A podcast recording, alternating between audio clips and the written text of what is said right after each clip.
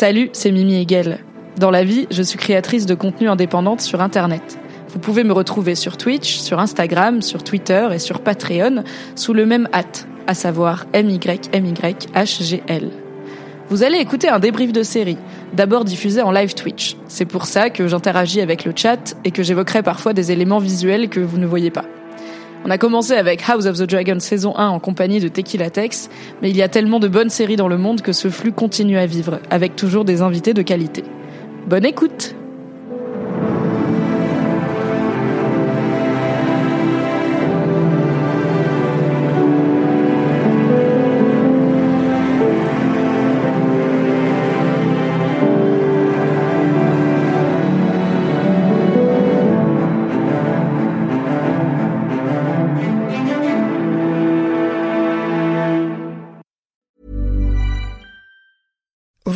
pop the question? The jewelers at BlueNile.com have got sparkle down to a science with beautiful lab grown diamonds worthy of your most brilliant moments. Their lab grown diamonds are independently graded and guaranteed identical to natural diamonds, and they're ready to ship to your door. Go to BlueNile.com and use promo code LISTEN to get $50 off your purchase of $500 or more. That's code LISTEN at BlueNile.com for $50 off. BlueNile.com code LISTEN.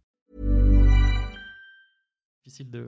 Merci d'être là. Merci Dis donc, je suis un peu émue parce que vrai. sachez que pour cette illustre invitée, c'est une première sur Twitch. C'est vrai. Et à la base, je t'avais proposé même qu'on fasse tout ce format ensemble et tu étais là, Mimi, non. Non. Je ne veux pas venir tous les mardis sur Twitch euh, parler à des gens que je ne connais pas d'une série sur laquelle j'ai peut-être des réserves. Oui, il faut rester Et poli. quatre épisodes plus tard, je t'ai dit, tu sais, j'ai personne mardi pour mon débrief. Et t'as dit, je, j'ai réfléchi.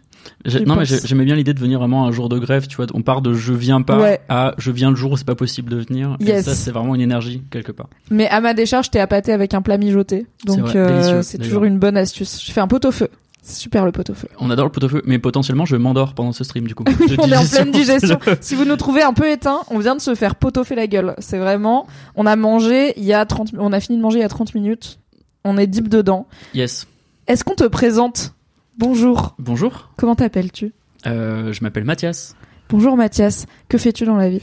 Euh, dans la vie, c'est un vaste sujet. Euh, dans la vie, je viens de changer de vie puisque après euh, 10 ans de marketing, ah, je suis depuis quelques mois. Ah non, le marketing, c'est ah, faux. On aime tous les gens ici.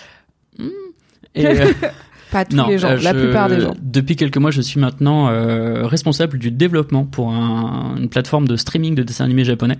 Tout à fait. On est dans la, on est dans la weeb vie, on est dans la Ouais. nerd vie. Ça va être très bien. Parce qu'avant, tu étais dans le marketing.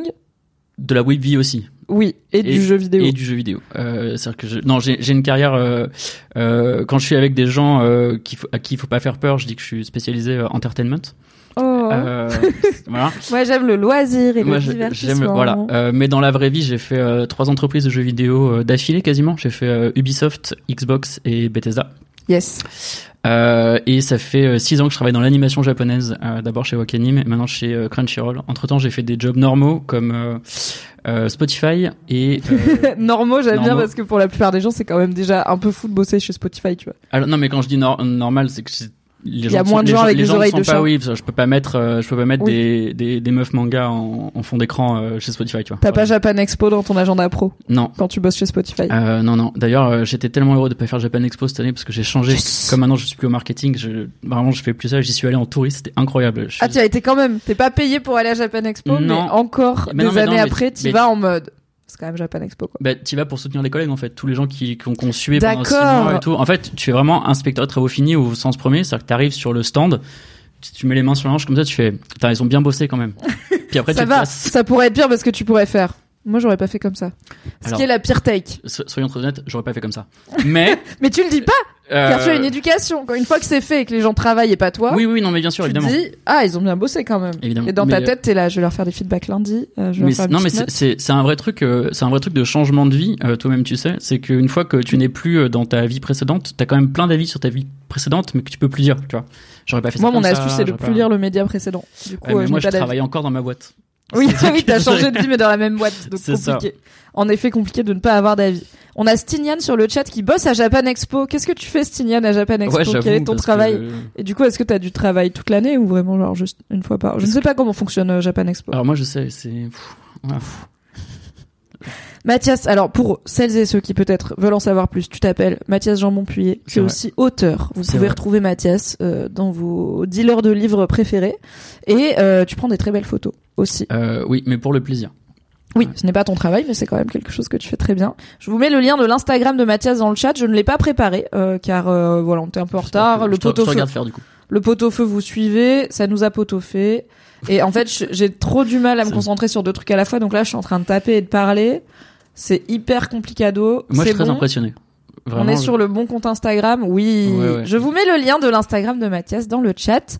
Euh, Oh, allez liker ces photos, notamment de la Drôme, euh, car tu prends des très belles photos de la région où j'ai grandi On et a- ça me fait toujours plaisir. Euh, le, la Vercorvie. Voilà. Oui, on est sur les, la 3 bec énergie ici. Et pour celles et ceux euh, qui bon savent. courage euh, CM Japan Expo, je pense que c'est pas Oui. un métier facile, mais en même temps peut-être super marrant euh, bah, pendant la Japan, quand tu peux voir tout le monde, etc. Oui, à ah. plein d'autres moments. Est-ce que on a fini la vanne menu manga de la Japan, de Japan Expo ou pas Non, non, non, parce que la vanne menu manga de la Japan Expo, je pense, ça fait vraiment partie du patrimoine. Euh, Oui, voilà. c'est un peu décevant. Donc c'est une vanne, euh, c'est un même Twitter pour moi, en tout cas fondamentalement ah, pour Twitter, moi, c'est très réel. qui est une photo d'un menu manga Japan Expo qui est, je crois, un jambon beurre et un coca euh, tiède euh, et un 15 cookie euros, pour ouais. 15 euros. Enfin, c'est une une belle euh, illustration de la cherté de la vie à Bah, Japan alors, Expo. Si vous voulez une vraie anecdote, euh, Japan Expo qui est assez euh, incroyable. Moi, j'ai- j'ai- j'étais chef du stand Wakanim Japan pendant, euh, anecdote. une Allez. Japan anecdote. Allez, Eh, je me on- casse. On crée un podcast qui s'appelle les Japanecdotes et c'est juste, le saviez-vous? Sur le Japon, ce pays entre tradition et Alors, Ouais, je vous le donne le nom. J'ai- j'ai- non, j'ai une vraie anecdote pour le coup, c'est que chez Wakanim, on avait un stand euh, donc qui s'appelle le stand de divertissement, c'est-à-dire que les gens viennent, on leur donne des petits goodies et ils regardent des trucs. Et à un moment, on se disait ah quand même avec la canicule, on pourrait peut-être filer euh, genre des boissons aux gens. Des bouteilles d'eau par exemple, bouteilles d'eau, de comme ça. hydratante. Et ben ça n'est pas possible puisque du coup ton stand est requalifié euh, en stand de nourriture et donc du coup tu payes plus cher l'emplacement, Ah, t'as yes. des taxes différentes etc. Donc tu ne peux pas donner euh, à boire aux gens sans changer de catégorie. Donc à la place on donnait des Plaisir. Et si tu fais des gourdes brandées Bah, c'était tes ça l'idée, en animés, fait. mais que tu les remplis d'eau, ça marche quand même pas. Ils sont là. Et oh, on voit la combine. Euh, on peut donner des gourdes vides, mais alors après, euh, ouais, il faut aller faire la queue Oui. mais Le capitalisme salit tout. Il y a des gens qui te reconnaissent comme le Mathias Jambon de Laisse-moi kiffer parce que je parle parfois de toi dans Laisse-moi kiffer, le podcast que j'anime chez Mademoiselle, parce que je parle de ma vie et de mes amis, et quand je parle de toi, je dis souvent mon ami Mathias Jambon. est-ce que vous voulez du diplore, euh, Mathias Jambon, laisse-moi kiffer La réponse est oui. Vous le- voulez le- du diplore Mathias diplore, Jambon. Donc j'imagine que les gens connaissent Cédric. Alors, Cédric, Cédric Bégoc est un membre prominent de Laisse-moi kiffer euh, pendant au moins deux saisons, puisqu'il travaillait chez Mademoiselle en tant que directeur commercial. Il faisait partie de la toute première équipe de Laisse-moi kiffer, et il est maintenant guest star de temps en temps. Et c'est aussi Monsieur Chaussette, voilà, dans Laisse-moi kiffer. Et Cédric, c'est euh, la personne qui m'a permis d'obtenir mon premier travail en sortie d'études. Internet est un village, la Parce qu'à l'époque, euh, Cédric travaillait chez Spotify et il avait posté sur son mur Facebook un remplacement congé mat où il cherchait quelqu'un. Mhm. Et j'avais écrit à Cédric, je fais, je sais qu'on se connaît pas beaucoup, mais ce que je postule, il me dit, bah vas-y, Je euh, suis sympa, postule. euh, j'aime bien les jeux vidéo, euh, on est voilà. un peu potes, c'est vraiment euh, un lore improbable. Je, je dois ma carrière à cet homme. Euh, qui me Écoute, plaît. les gens sont ravis de, évidemment, les gens connaissent Cédric, bien sûr. Euh, et ils sont, et Cédric est une crème. Du coup, vrai. par capillarité, vous pouvez avoir confiance. Mathias est une crème aussi. Ça fait 12 ans qu'on est amis. Je le sais parce que l'autre jour, j'ai eu mon anniversaire Twitter. J'allais dire, t'as compté. Euh, Bah, déjà, je Ah le ouais. sais parce que je sais qu'on s'est rencontrés quand j'étais à la fac. Et je sais que c'était à 11-12 ans. Enfin, j'ai quitté la fac il y a 11 ans.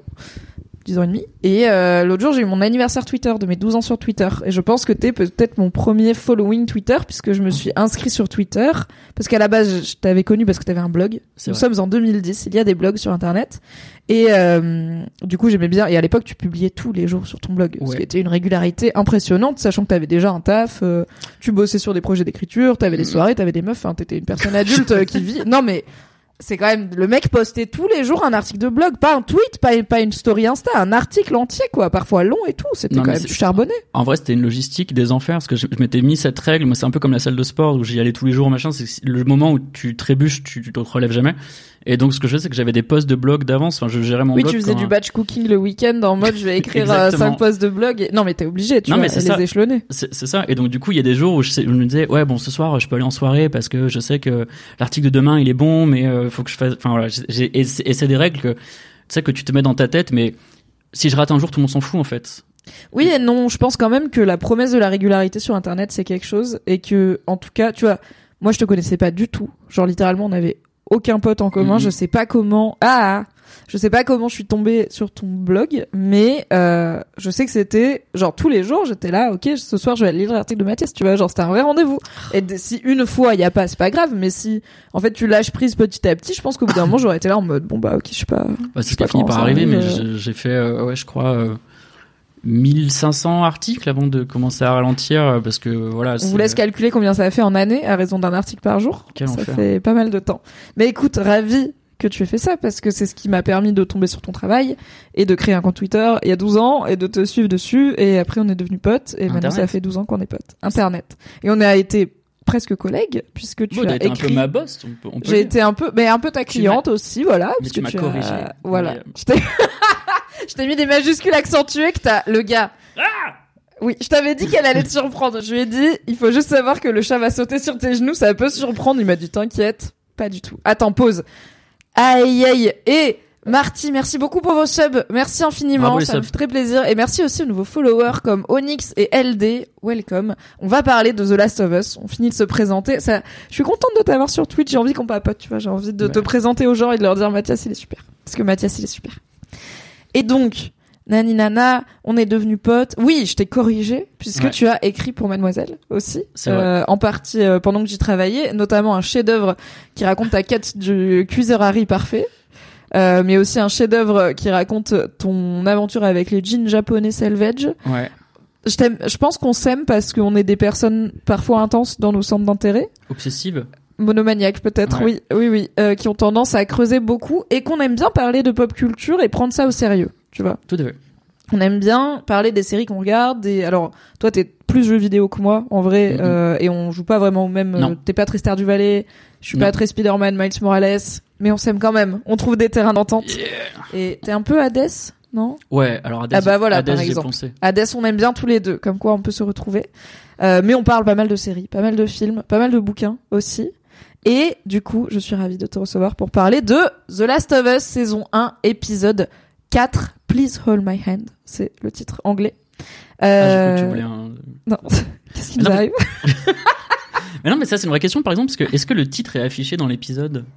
Euh, Alors pas dans le générique ni rien, Ouais. mais sur la plateforme euh, Prime. Ouais, oui. tu vois, c'est très bizarre, tu donnes des titres à des épisodes, mais c'est plus parce qu'il y a vraiment une époque, enfin, certaines séries où c'est marqué en très gros. hein. Moi j'aimerais bien qu'ils se remettent à l'écrire parce que je trouve ça toujours cool. Tu vois, genre le précédent il s'appelait Ouais. Long Long Time, euh, c'est joli. Bah ouais, tu vois, c'est pareil, je savais Des pas. fois, t'as des thèmes, genre c'est Mm. toujours des chansons. C'est bah dans Succession, c'est des extraits de poèmes. Ouais. Et t'as toujours des articles hyper deep de Vulture et des gros nerds qui sont là en mode on a analysé, le poème anglais du 19e siècle dont est tirée la phrase du titre de l'épisode 10 de Succession. Et je suis là, mm, je vais lire cet article qui fait tellement de mots. Let's go. Euh... Donc oui, on va parler de The Last of Us saison 1 épisode 4. Qu'est-ce qui va se passer? On va pas vous spoiler la suite de The Last of Us alors que Mathias ici présent a beaucoup joué aux jeux vidéo, les deux, plus le DLC. Donc tout Ouais, tout l'univers, c'est bon, à- tu es à, jour. sur- À jour surtout. Moi, je n'ai pas joué aux jeux vidéo, mais je suis à jour sur la série et pour le coup, je sais comment euh, le jeu numéro 1 finit. Donc je sais comment a priori la première saison va finir puisque de ce que tu m'as dit là, on est à mi-parcours, on va finir euh, On la fin de la saison 1 va être la fin du jeu numéro 1. Ça a été renouvelé pour une saison 2. À voir s'ils font le jeu numéro 2 ou s'ils en font plusieurs saisons. On verra ce qu'HBO nous réserve. Donc on va pas vous spoiler la suite du jeu, même enfin la suite de l'intrigue, même Mathias qui a fait les jeux. Par promis. contre, on va spoiler tout ce qui s'est passé jusqu'à saison 4, saison 1, épisode 4 compris. Donc si vous n'êtes pas à jour et que vous ne voulez pas l'être, ciao, euh, revenez plus tard. Écoutez-moi en podcast ou sur YouTube, car maintenant j'ai une chaîne YouTube. Abonnez-vous, où je mets notamment les débriefs de The Last of Us, comme ça, les petits nerds qui regardent The Last of Us et qui sont là, Hum, j'ai envie d'avoir des critiques de gens, mais j'écoute pas de podcast car j'ai besoin d'avoir de la vidéo. Comment ils faire vont googler dans YouTube comme ça et ils vont voir Mimi et ils seront là, ah trop bien. En plus, c'est un être doté d'un utérus qui parle de The Last of Us, ce qui d'après mon benchmark personnel YouTube est très rare, Ouais, on extrêmement pas- rare. Ok, il y a on est pas sur grand. une niche, là, quand même, On est peu. sur du brin barbu énergie. Après, j'invite des brins barbus. Je me dis, ça les met à l'aise. Tu vois, ils vont être là. Oh, Ah. Ça va. Il y a quelque chose qui me ressemble quand même là-dedans. On va pas vous spoiler la suite, on va débriefer tout l'épisode, parler un petit peu à la fin de, de nos attentes, mais sans spoiler, et on répondra aux questions que vous m'avez envoyées sur Instagram. Voilà, on a fait le tour de la presse. Mathias, C'est bien fait. merci. Eh, c'est un peu mon métier, hein, dis donc. Qu'est-ce que tu as... Alors, c'est quoi ton rapport à The Last of Us? The IP, The Intellectual Property. Sachez que nous vivons dans un monde de propriété intellectuelle où le but est d'avoir les droits sur des choses pour en faire des franchises. Euh, source par exemple euh, la guerre euh, pour les droits de Spider-Man entre Marvel et Sony, par exemple. Du coup, cette IP The Last of Us, qu'est-ce qu'on en dit, Mathias Euh, alors moi j'ai un rapport euh, qui est assez ambivalent à Last of Us. Je vais être euh, très honnête, j'ai adoré le premier jeu à l'époque euh, parce que j'adore euh, le développeur Naughty Dog, euh, j'adore Uncharted, j'adore Crash Bandicoot. je trouve que c'est super visuellement, ce qu'ils font c'est incroyable. J'avais eu The Last of Us vraiment à la sortie. Et euh, je me rappelle c'était un jeu qui m'avait mis une giga claque à l'époque. Euh, J'avais essayé de le savourer, de pas le finir trop vite. Et euh, j'ai un truc qui m'a vraiment marqué, c'est cette séquence d'introduction. Euh, Qu'on peut spoiler, du coup, maintenant. qu'on c'est peut bon. spoiler où, où, où, du coup euh, Joël perd sa fille euh, qui est une séquence en fait que je forçais les gens à jouer chez moi Mathias est un autre délicieux. c'est-à-dire que en fait Tu viens chez lui, il te fait un curry et il est là, il te fait une orange mécanique. Joue à of Us. non mais c'était vraiment ça Vois ta en fille fait mourir dans tes bras. mon, mon, mon pitch c'était euh, t'as jamais vu ça dans un jeu vidéo et ça dure 15 minutes et même si tu sais pas jouer tu peux le faire. Parce que concrètement faut appuyer sur avancer. C'est-à-dire qu'il n'y a pas de Oui. c'est-à-dire que vraiment tout le monde peut le faire. Et du coup je, je forçais les gens parce que j'avais euh, ce besoin viscéral de montrer leur ça à quelqu'un. non alors oui. Même-. Tiens, c'est ta fille. Spoiler. À la fin, elle meurt dans tes bras. Allez, à Allez. table. Mais euh, mais c'était vraiment euh, voilà moi je me rappelle ça c'était il y, a- et il y avait euh, je pense c'est la grande force de Last of Us c'est que c'était un, un un jeu à l'époque que tu pouvais donner à des gens euh, qui n'aiment pas ou qui ne savent pas jouer aux jeux vidéo c'est vraiment il y avait un côté très euh, très accessible et euh, et moi j'avais jamais vu un truc pareil je voulais que vraiment tout le monde fasse l'expérience au moins de cette scène d'intro parce que vraiment en un quart d'heure ça fonctionne Ouais, je suis vraiment super fan du premier et, euh, et je me rappelle, j'adore la fin de The Last of Us, du jeu. C'est vraiment, alors sans spoiler, je trouve que la fin, elle est chef's kiss. Euh, et, euh, et je me rappelle, Et un peu audacieuse de ce que tu m'as Et dit. un Ce que peu- t'as apprécié, c'est voilà, c'est une forme de ah, ils ont tenté. ils ont, C'est pas a- la fin la plus en fait, obvious quoi. En fait, oui, c'est une fin qui est un peu ambivalente euh, dans le sens où, euh, comme l'histoire de la toupie à la fin de Inception. d'Inception, où euh, il y a des gens qui comprennent pas si la toupie elle tombe ou elle tombe pas. Euh, Last of Us, c'est un truc un peu pareil où euh, tu peux un peu décider de voir ce que tu veux dans la C'est peut-être un peu ouvert à une forme d'interprétation. Exactement. Très bien. Et, euh, et du coup, suite à ça, euh, les, donc euh, Neil Druckmann, le créateur du jeu, avait dit euh, si on fait une suite un jour à Last of Us, ce sera sans Joel et Ellie parce que leur histoire est terminée. Euh, c'est un univers qui est riche, on aura voilà plein d'autres choses à raconter. Si on fait une suite, ce sera ce sera sans eux. Et je dis genre ah, vraiment c'est vraiment le truc qu'il faut faire parce que la fin elle est ambiguë, nickel. Il faut surtout pas euh, qu'on sache qu'est-ce qui se passe après ça. Parfois, il faut pas lever le voile. C'est le mystère qui fait que ça marche. Et, euh, et après, j'imagine que PlayStation est arrivé avec euh, avec un, un flingue et qu'ils l'ont mis sur la tempe euh, de, Neil Mais Druckmann. dans Et- le flingue, il y avait beaucoup d'argent. Voilà, et je Oh. pense qu'il lui a dit, en fait, ce qui serait pas mal, c'est que tu fasses un 2, euh, mais avec les mêmes persos. Est-ce qu'on peut noter quand même pour la postérité qu'on s'est cosplayé en Joël tous les deux? Oui. Qu'on a mis une chemise à carreaux. Voilà. Mathias est arrivé avec une chemise à carreaux. et J'ai dit, tu sais quoi, je mets la mienne On aussi. le- Comme ça, on est en Joël. Et, euh, et du coup, ils annoncent euh, The Last of Us, la suite, avec... euh, Part 2. part 2. C'est pas la suite, c'est la partie 2. Alors, ouais, alors ça, c'est vraiment ce truc de... Non seulement ils ont, ils ont renoncé à ce qu'ils avaient dit à la fin du 1, mais en plus, ils font genre, c'était prévu. et d'ailleurs, le remaster du Et jeu... ça, tu vois, t'aimes pas, toi. Avoir l'impression d'être trahi par le marketing et, d'une IP. Et, et en fait, quand le jeu est annoncé, j'avais peur de un ou deux trucs très précis d'un point de vue scénario. Et je me suis dit, faut pas qu'ils fassent ça. Parce que s'ils font ça, vraiment, moi, ça me baise euh, ce que j'ai. Ça m'est arrivé un peu avec les dernières saisons de Game of Thrones, où je voyais Ouais. arriver des trucs, tu sais, grossiers, Ouais. et j'étais là, ils vont pas faire ça, parce que Et, ce euh, serait quand même vraiment nul. Et après, ils le faisaient, et j'étais là, ah. Et du coup, le, le 2 sort et ils font exactement ce que j'avais peur qu'ils fassent. Euh, et, euh, et donc du coup, j'étais déçu de ça. Ensuite, en jouant au jeu, euh, je- je- j'aime pas le, j'aime pas la manière dont ça raconte ce que ça raconte. Euh. Et je trouve que euh, je trouve que c'est moins malin, je trouve que c'est moins fort et, euh, et j'ai eu une détestation un peu viscérale du 2, on va dire. J'essaie de dire. On est sur un homme qui a des émotions plutôt fortes. un peu intense.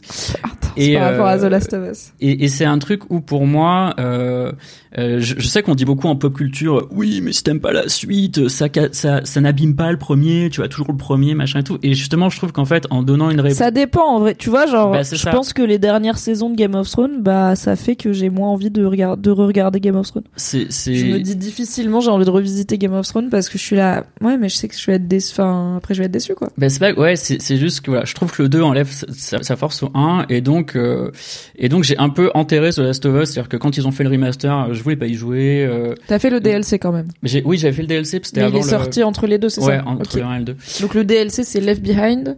Ouais. Et c'est centré sur Ellie. C'est euh, voilà. Et sa vie avant qu'elle rencontre Joël. C'est sur la backstory de de Ellie qui sera adaptée en épisode cette saison, euh, d'après les trailers. Ah. Oui, on s'est l'était demandé dans le dernier débrief avec Yannick Le Fur, mais ça a été effectivement. Alors moi j'ai pas regardé les trailers, mais ça a été confirmé dans les trailers et c'est le titre d'un épisode, c'est le titre mm. du DLC. Donc a priori on relit les points, probablement que ça sera l'histoire du DLC. Et, euh, et, donc du coup, euh, j'étais dans ce rapport très irrationnel à The Last of Us, qui fait que quand ils ont quand ils ont annoncé la série, euh, moi ma stand sur le truc c'était pourquoi?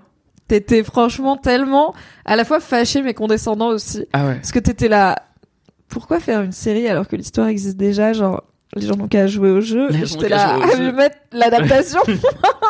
Ouais, mais le livre il existe déjà. Hein. N'empêche que tu t'es pas tapé les 1000 pages de Fire and Blood. T'as regardé House of the Dragon comme tout le monde. Non, mais alors je me suis quand même tapé euh, les premiers Game of Thrones à l'époque en bouquin, mais euh, non, mais il y, a ce truc, c'est que les premiers à l'opposition des derniers. euh, non, il y, y, a ce truc, c'est que The Last of Us, le jeu, il est tellement cinématique dans son approche euh, que euh, d'ailleurs euh, sur internet a des cinématiques playthrough du jeu où tu peux voir juste les cinématiques. Juste l'intrigue. ouais ça fait un film. Et du coup euh, moi de loin euh, je voyais pas la valeur ajoutée d'une série. Après très très pragmatiquement avec mon expérience de trois mois en tant que producteur je, je, je vois la logique de faire cette série qui est pour moi cette série c'est une évidence de on fait ça ça va marcher c'était vraiment, il y avait le truc de. Toi, enfin, en vrai, pour moi, il y avait un petit doute qui ah, était à peu près compensé par le fait que c'est HBO et que HBO, alors ça arrive qu'ils ratent, mais euh, ils ont quand même, en fait, ils mettent beaucoup d'argent pour faire un produit quali et mm-hmm. généralement ça suffit à faire un truc qui marche. Mais en vrai, j'avais un petit doute sur le truc zombie parce que j'étais là, tu vois, la mode elle est passée. Est-ce qu'on est prêt à s'y remettre? Euh, sachant qu'on est en pandémie euh, réelle, tu vois. J'étais là sur l'aspect zombie, je suis pas sûre. Et au final, on voit pas tant de zombies, ce qui est peut-être fidèle au jeu, mais peut-être aussi une façon de dire. On n'est pas, tu vois, genre c'est pas une série de, débiles, tu vois. C'est en fait ce que ce que je trouve intéressant sur le fait que la série elle arrive maintenant, c'est que The Last of Us, le jeu est sorti il y a 10 ans maintenant, et du coup c'est un jeu qui a été digéré il y a eu plein d'autres œuvres de zombies, The Walking Dead continuait à tourner pendant. En fait, il y a plein de choses qui à l'époque du jeu étaient novatrices et le sont peut-être un peu moins maintenant d'un point de vue juste histoire de zombies, trop. Oui, voilà. Comme ça. Oui, bah c'est ce qu'on s'est dit dans les premiers débriefs euh, sur cette chaîne, c'est que euh, c'est une bonne histoire de zombies, c'est peut-être pas une histoire révolutionnaire pour le genre du zombie, mais peut-être que dans un jeu vidéo, par contre, il y avait ce côté plus surprenant de ah ouais, on est là dans un jeu mm. vidéo, tu vois. Mais pour moi qui ai lu les comics Walking Dead euh, au lycée, bah du coup j'ai vu les vidéos qui racontent c'est quoi l'histoire de The Last of Us le premier et j'étais là ok, bon, euh, j'ai pas l'impression de que ça révolutionne le genre, tu vois, mais ok, peut-être c'est peut-être c'est très bien quand il joue, et je pense que c'est très bien quand non, il pour le pour le coup, c'est vraiment euh, c'est vraiment très bien quand il joue. Il y avait des, en fait, le le le jeu avait capté des trucs super intelligents avant plein d'autres jeux. C'est, je vais donner vraiment un petit détail, c'est que dans dans ce type de jeu, euh, si vous jouez un peu des jeux d'aventure régulièrement, vous trouvez des messages euh, sur l'univers, euh, vous trouvez des livres, des cartes postales, des trucs, etc. Et The Last of Us, c'était. Moi, je lis les livres dans Skyrim. Ouais, bah voilà, c'est ça. Et euh, The Last of Us, c'était, dans mes souvenirs, le premier jeu où les personnages commentaient sur ce qu'ils venaient de lire. Hmm. Et c'est un truc que j'avais jamais vu avant. Avant, tu lisais un, Alors t'as pas mal joué, quoi. Ouais, tu lisais un audiologue et c'était pour toi, tu vois. Alors que là, dans Last of Us, tu vas trouver, je sais pas, une photo de famille, tu la regardes et quand tu la poses, Joël, il va dire, ah, ils avaient l'air heureux. Alors c'est pas grand chose, tu vois. Mais déjà, il y avait, il y avait des trucs dans le dans le jeu qui le rendaient plus habité, plus vivant. Ouais. Il y avait vraiment, c'était, il y a un avant après Last of Us d'un point de vue gaming. Plein de choses ont été récupérées du jeu. Enfin, le jeu a vraiment. Ok, bah c'est intéressant parce que j'ai l'impression que alors Merci beaucoup Alex Do pour le sub. Merci. Et je vous lis, on est là. Euh, Station Eleven, t'as maté ou pas? Non. Ok. Euh, j'ai pas le courage. Moi non plus pas encore. Les gens en parlent dans le chat et notamment ça, euh, euh c'est Isua qui dit euh, ça réveille plus le trauma Covid que The Last of Us, Station Eleven. Et c'est une des raisons. Moi je pense que ça va me briser le cœur. Franchement, je pense que ça va me rendre. Enfin, j'ai regardé. En fait, j'ai entamé. J'étais là. Hmm, not yet. Euh, mais peut-être, euh, peut-être cette année. J'ai pas, mais je pense que je vais lire le livre en fait, parce qu'apparemment il est très beau et ça marche mieux dans ma tête. Après c'est une mini-série, tu vois, ça se, ça se cale. Ouais, je sais, je sais pas, ça m'a fait mm. des émotions. Bref. Euh, c'est marrant parce que jusqu'ici j'ai l'impression que la tech dans ces débriefs c'était que en termes de gameplay The Last of Us c'est pas tu vois c'est beaucoup de. T'avances tu sneak euh, tu récupères des trucs tu craves des trucs t'as de la bagarre enfin ça révolutionne pas le gameplay. Mais c'est plutôt dans le le la narration euh... c'est l'immersion en fait. Tu vois c'est c'est c'est toujours un peu ces trucs dans les jeux vidéo c'est est-ce que tu crois est-ce que tu crois pas? Est-ce que c'est un est-ce que c'est un monde auquel tu crois? Est-ce que tu penses que c'est possible? En fait c'est vraiment là des des détails qui sont euh, en fait, c'était c'est un univers qui est très, euh, je sais pas quel est le mot, mais il est très vécu en fait. Tu t'imagines les gens qui étaient là, euh, tout le travail qui avait été fait sur bah, la végétation, quelque chose qui est fait dans la série aussi, euh, où euh, enfin tu passes dans des tu passes dans des bureaux là j'ai bien aimé dans l'épisode le fait qu'ils se réfugient dans à, un moment ils, ils passent la nuit euh, dans un bureau où en fait ils désossent le canapé pour en faire un, mhm. un matelas et quelque part, ça c'est quelque chose de très concret, de très vivant. Et il y avait beaucoup de choses comme ça dans le jeu qui oui, faisaient tu dois penser à des trucs de confort un peu. Et... Bah, en fait, en fait, t'étais dedans. Et du coup, comme t'es dedans, t'y crois. Et du coup, quand il, quand il le moment, le jeu il dit maintenant tu vas pleurer. tu fais allez, d'accord. Ok, tu m'as, tu m'as bien eu. Je suis dedans depuis le début. Je vais chialer un peu. Ok. c'est d'accord. Ok, mais du coup pour toi t'étais en mode la série ça a pas trop d'intérêt parce que si c'est juste pour copier-coller l'histoire, bah on l'a déjà. Euh, le, le, le, premier trailer, il m'a terrifié parce que vraiment c'était du plan par plan le jeu quoi. C'est-à-dire que Oui, ils ont beaucoup appuyé ah ouais. dans le début de leur com sur elle les gamers. Vous, on sait que vous allez regarder le trailer anyway, donc regardez, c'est vraiment ce que vous, avez déjà vu, c'est vraiment ce que vous voulez. Et, Toi, c'est pas ce que tu voulais. Moi, je voulais pas en fait. C'est-à-dire que non, mais je vais être très, je vais être très honnête. Non, mais oui, tu, tu que... penses que cette série n'a pas forcément que besoin d'exister à la base. En tout cas, pour moi qui ai joué au jeu, je voyais pas l'intérêt de la série. Euh, et d'ailleurs, j'ai un des, je pense qu'une des limites d'avoir joué au jeu, euh, c'est qu'il y a plein de choses dans la série qui me touchent pas, parce que je sais.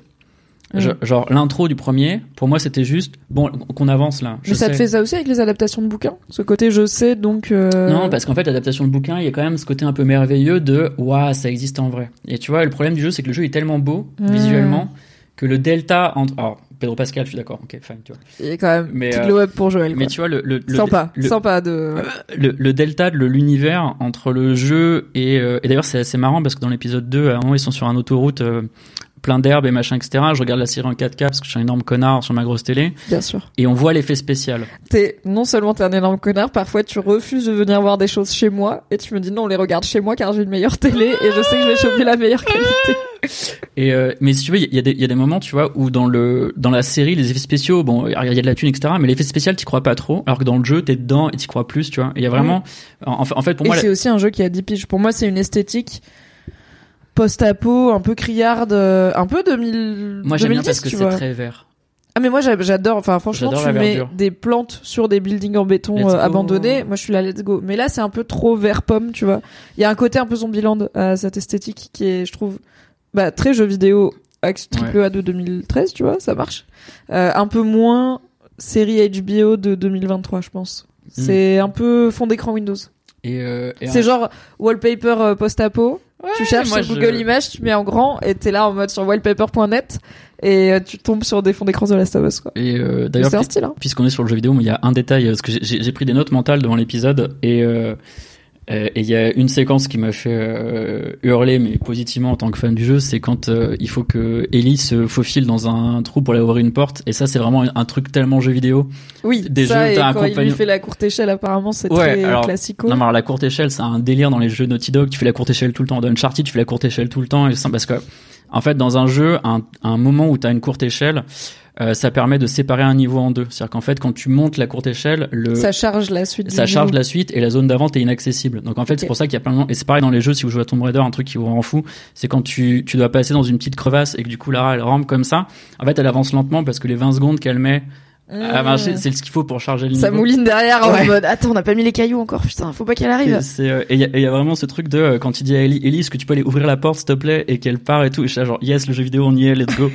Mais pour ok pour toi ça a du sens ou pas d'intégrer ces mécaniques de gameplay? C'est une vraie question que je me pose. Et j'en ai donc alors The Last of Us, la série, a réussi quand même une prouesse. Pour la première fois depuis très longtemps, avec mes deux meilleurs amis, on est, qui sont deux jeunes femmes, de, enfin, de trentenaires, femmes trentenaires de mon âge, on est en train de regarder la même série en même temps sur HBO. Ça n'arrive jamais parce qu'on est deux à regarder Succession mais pas la troisième. Elles sont deux à regarder Only Murders in the Building mais moi je regarde pas. Enfin, on n'arrive jamais à se caler. Et là, elles s'y sont pas mises tout de suite, mais tu vois, petit à petit, elles étaient là, ok. Et là, les, c'est bon, les trois. Dès lundi, elles étaient en mode, ok, Mimi, toi, tu vois l'épisode ce matin. Moi, je regarde à midi, je te live commente. Elles se sont abonnées à America Prigolo et tout. Enfin, trop pur, je les aime trop. Et c'est pas des gameuses. Et c'est pas des meufs mm. qui sont autant fans que moi du post-apo, mm. des trucs de l'imaginaire et tout. Enfin, c'est plus des meufs, tu vois, genre elles regardent Only Murders in the Building et elles aiment bien le true crime. C'est pas genre elles regardent pas House of the Dragon. Je suis bah, solo dans mon délire là-dessus. Quoi. En vrai, je reconnais ça la série et c'est quelque chose que qui moi me manque. C'est il y a tellement peu de séries que tout le monde regarde en même temps.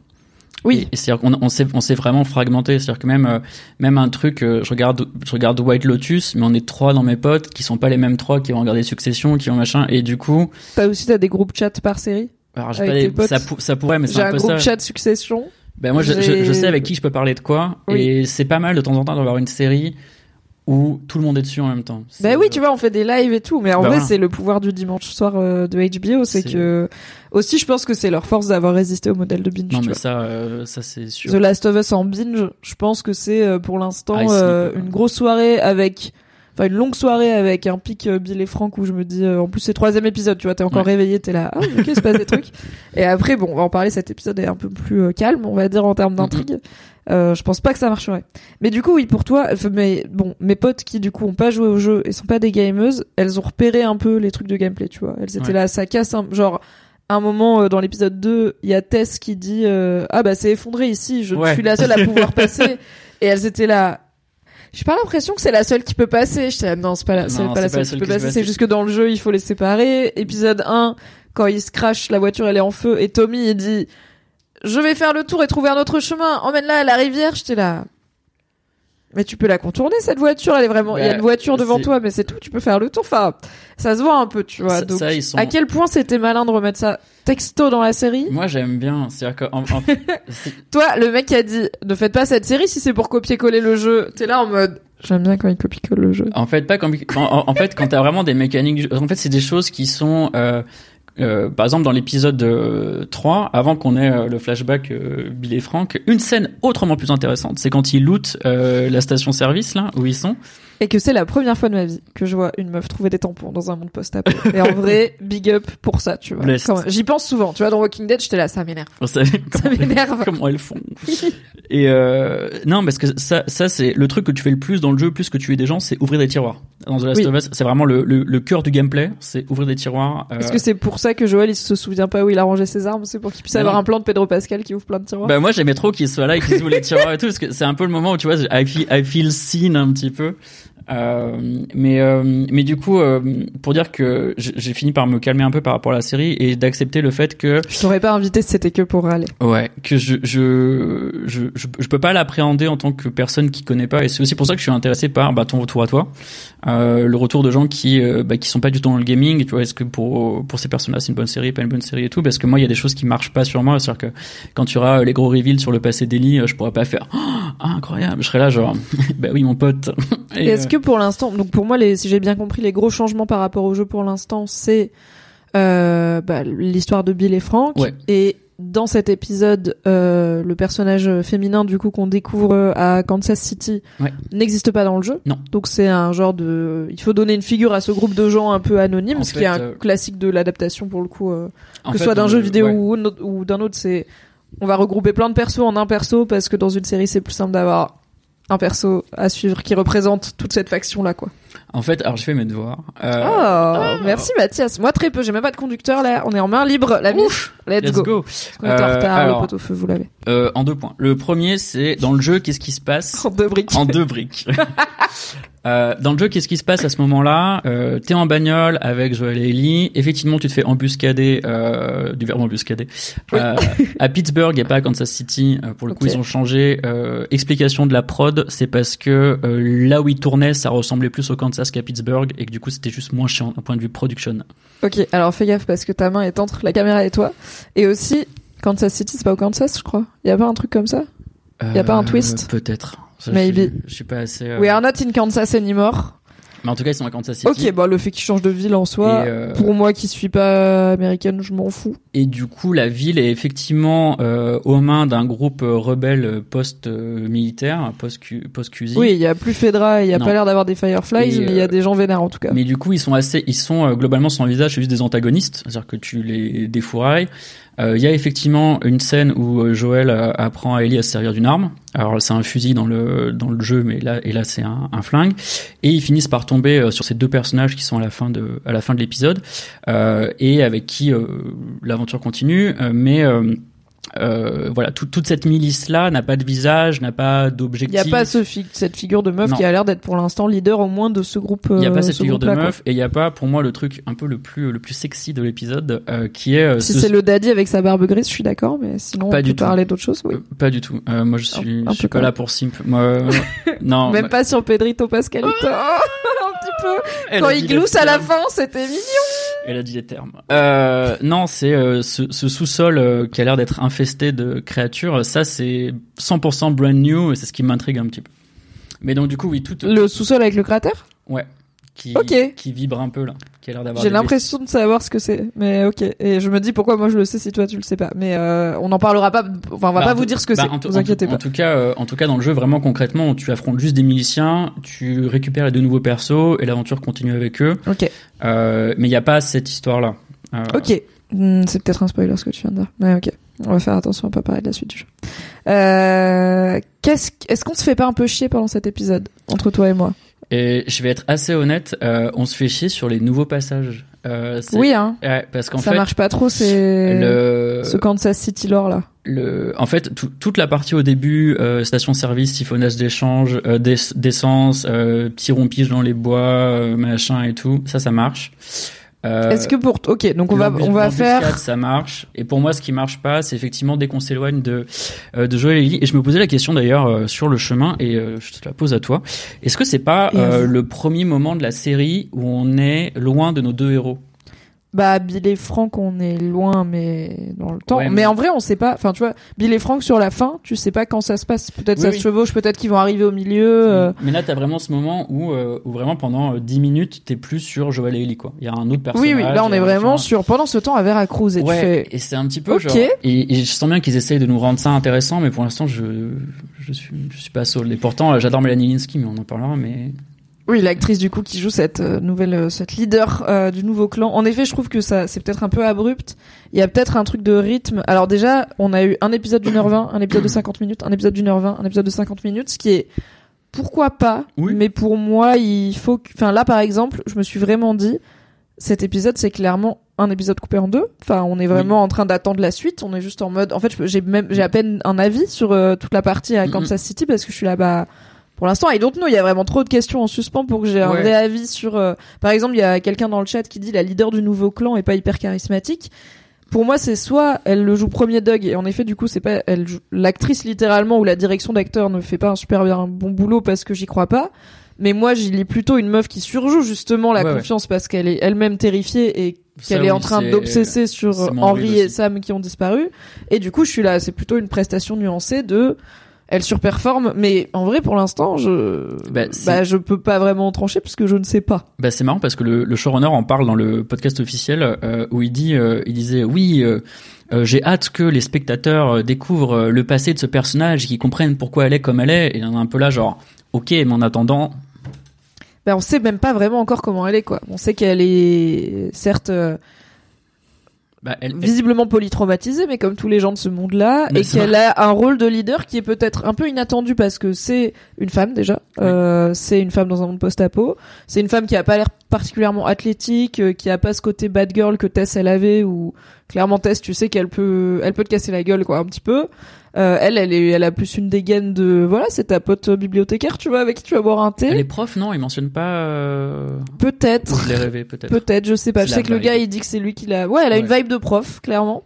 Et euh, et en plus tu la vois entourée bah notamment de ce gars à la barbe grise dont voilà, c'est un caméo on va vous en vous en parler euh, qui a pour le coup là on dirait un cosplay de je suis général d'une milice euh, dans un monde post-apo j'étais là mais attends mais c'est vraiment la tête donc c'est qui ce gars? lui c'est un skin de Battlefield déjà il est pas dans la bonne série.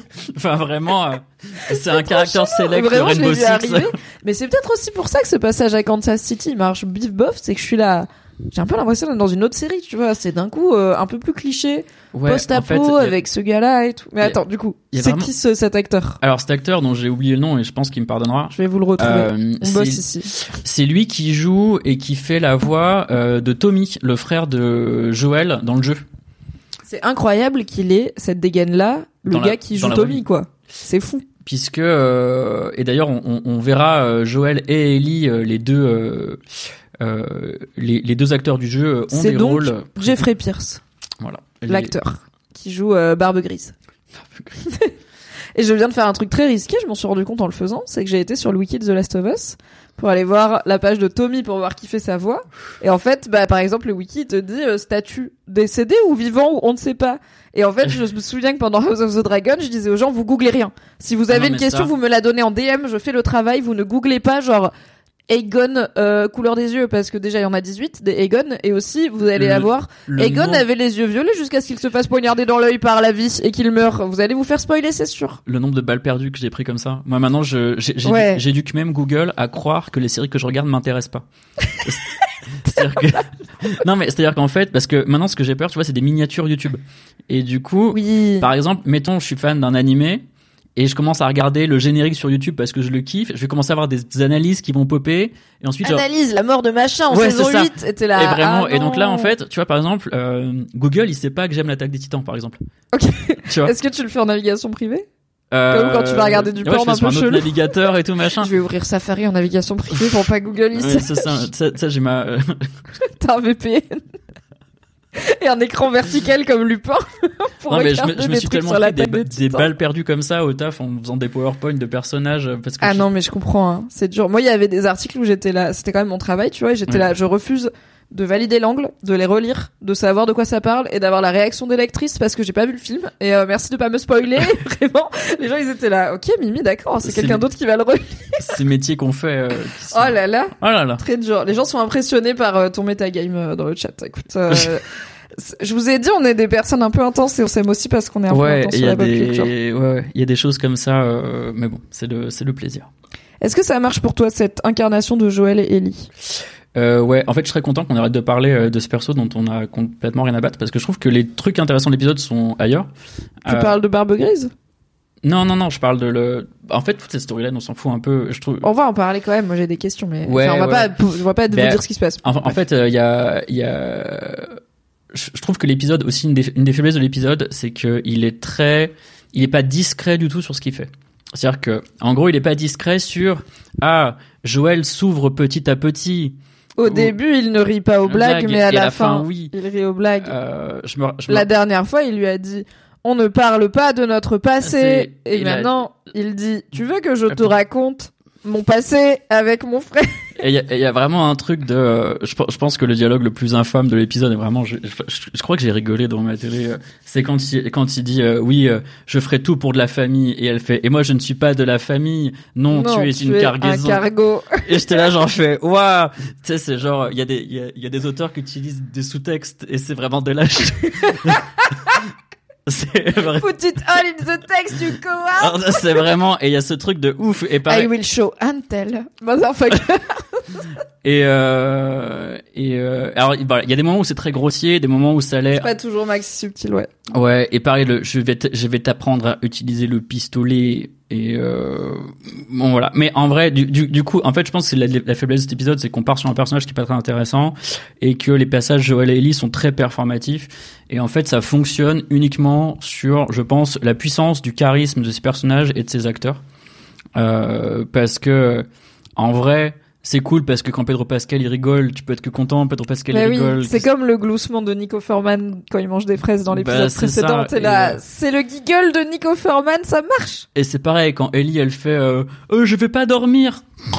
Euh, qui est d'ailleurs euh, lift du jeu. cette vanne, elle est dans le jeu. Genre, le, elle vraiment la vanne, elle est 100% Ah oui, c'est le même cut. Donc Ellie qui dit dans la voiture, mais non, je vais pas m'endormir. Cut, elle est en train de ronfler, ce qui est déjà un montage attendu. En fait, je pense que c'est la force du casting de euh, en fait leur charisme et fait, fait, vraiment le taf ouais ils et leur ils sont mimsouilles ensemble tu vois ils sont mimsouilles bah toute l'histoire des euh, du, du, livre de jeux de mots qui est aussi dans le jeu et dont on a parlé dans le dernier débrief avec Yannick Le Fur qui était là. À un moment dans l'épisode 3, Ellie, elle fait une blague un peu nulle. Et en fait, dans le jeu, il y a tout un truc où Ellie, elle trouve un livre de blagues. Et j'espère que ça va être dans la série. Et du coup, quand j'ai vu l'épisode, j'étais là, ah Yannick, tu vas être si content bah oui, c'est pareil. À la, fin de l'épisode 3, il y avait des gens qui étaient là. Euh, oui, il euh, euh, y a pas eu le magazine porno de Bill et Frank. et là, alors déjà, est-ce vraiment si important? Déjà, c'est une question qu'on peut poser. Et bah, ensuite, genre, attendez deux secondes, la mif, ça va?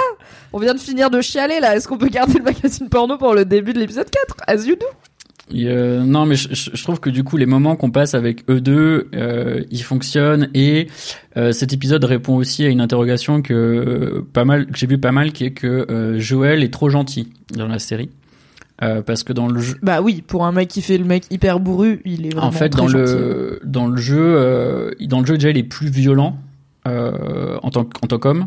Euh, il est plus, euh, il trafique dans des magouilles qui sont plus glauques parce que dans le premier épisode on le voit dealer des médicaments et une batterie. Dans le jeu il deal des flingues. Oui, c'est un trafiquant oui, oui, euh, c'était un des gros changements de l'épisode 1. Et, et, du coup, il y a ce truc, et il y a ce truc de, effectivement, toutes les décisions que Joël prend jusqu'ici, elles sont très justifiées par l'amour. C'est, ah, faut que j'aille voir mon frère. Euh, Tess, c'est un peu ma meuf, machin, etc. Alors dans le jeu, il est plus, voilà. Et je, et je trouve que là, c'était important, qui vraiment qui tue quelqu'un sans défense parce que c'est ce qu'il estime qu'il faut faire. Euh, de ouais, mais même le fait qu'il donc Brian là, le jeune gars qui tue, je suis là. En vrai, c'est de la légitime défense de fou, tu vois. le bah, gars était prêt à le tuer, euh, ils sont en embuscade. Bah non, mais c'est ça. Enfin, pour moi, il le tue, c'est limite un acte de pitié parce que sinon, il va se vider de son sang euh, ou alerter ah des gens qui vont les buter. Pour, moi, il est clairement. Pour moi, il est en. On n'a pas le choix. Donc même ce meurtre-là. Ouais, mais il est de sang-froid, tu vois. D'un coup, on est dans un truc de. Euh, oui, mais il y a il y a un côté un peu on l'achève, tu vois, et de toute façon il souffre et enfin je sais pas.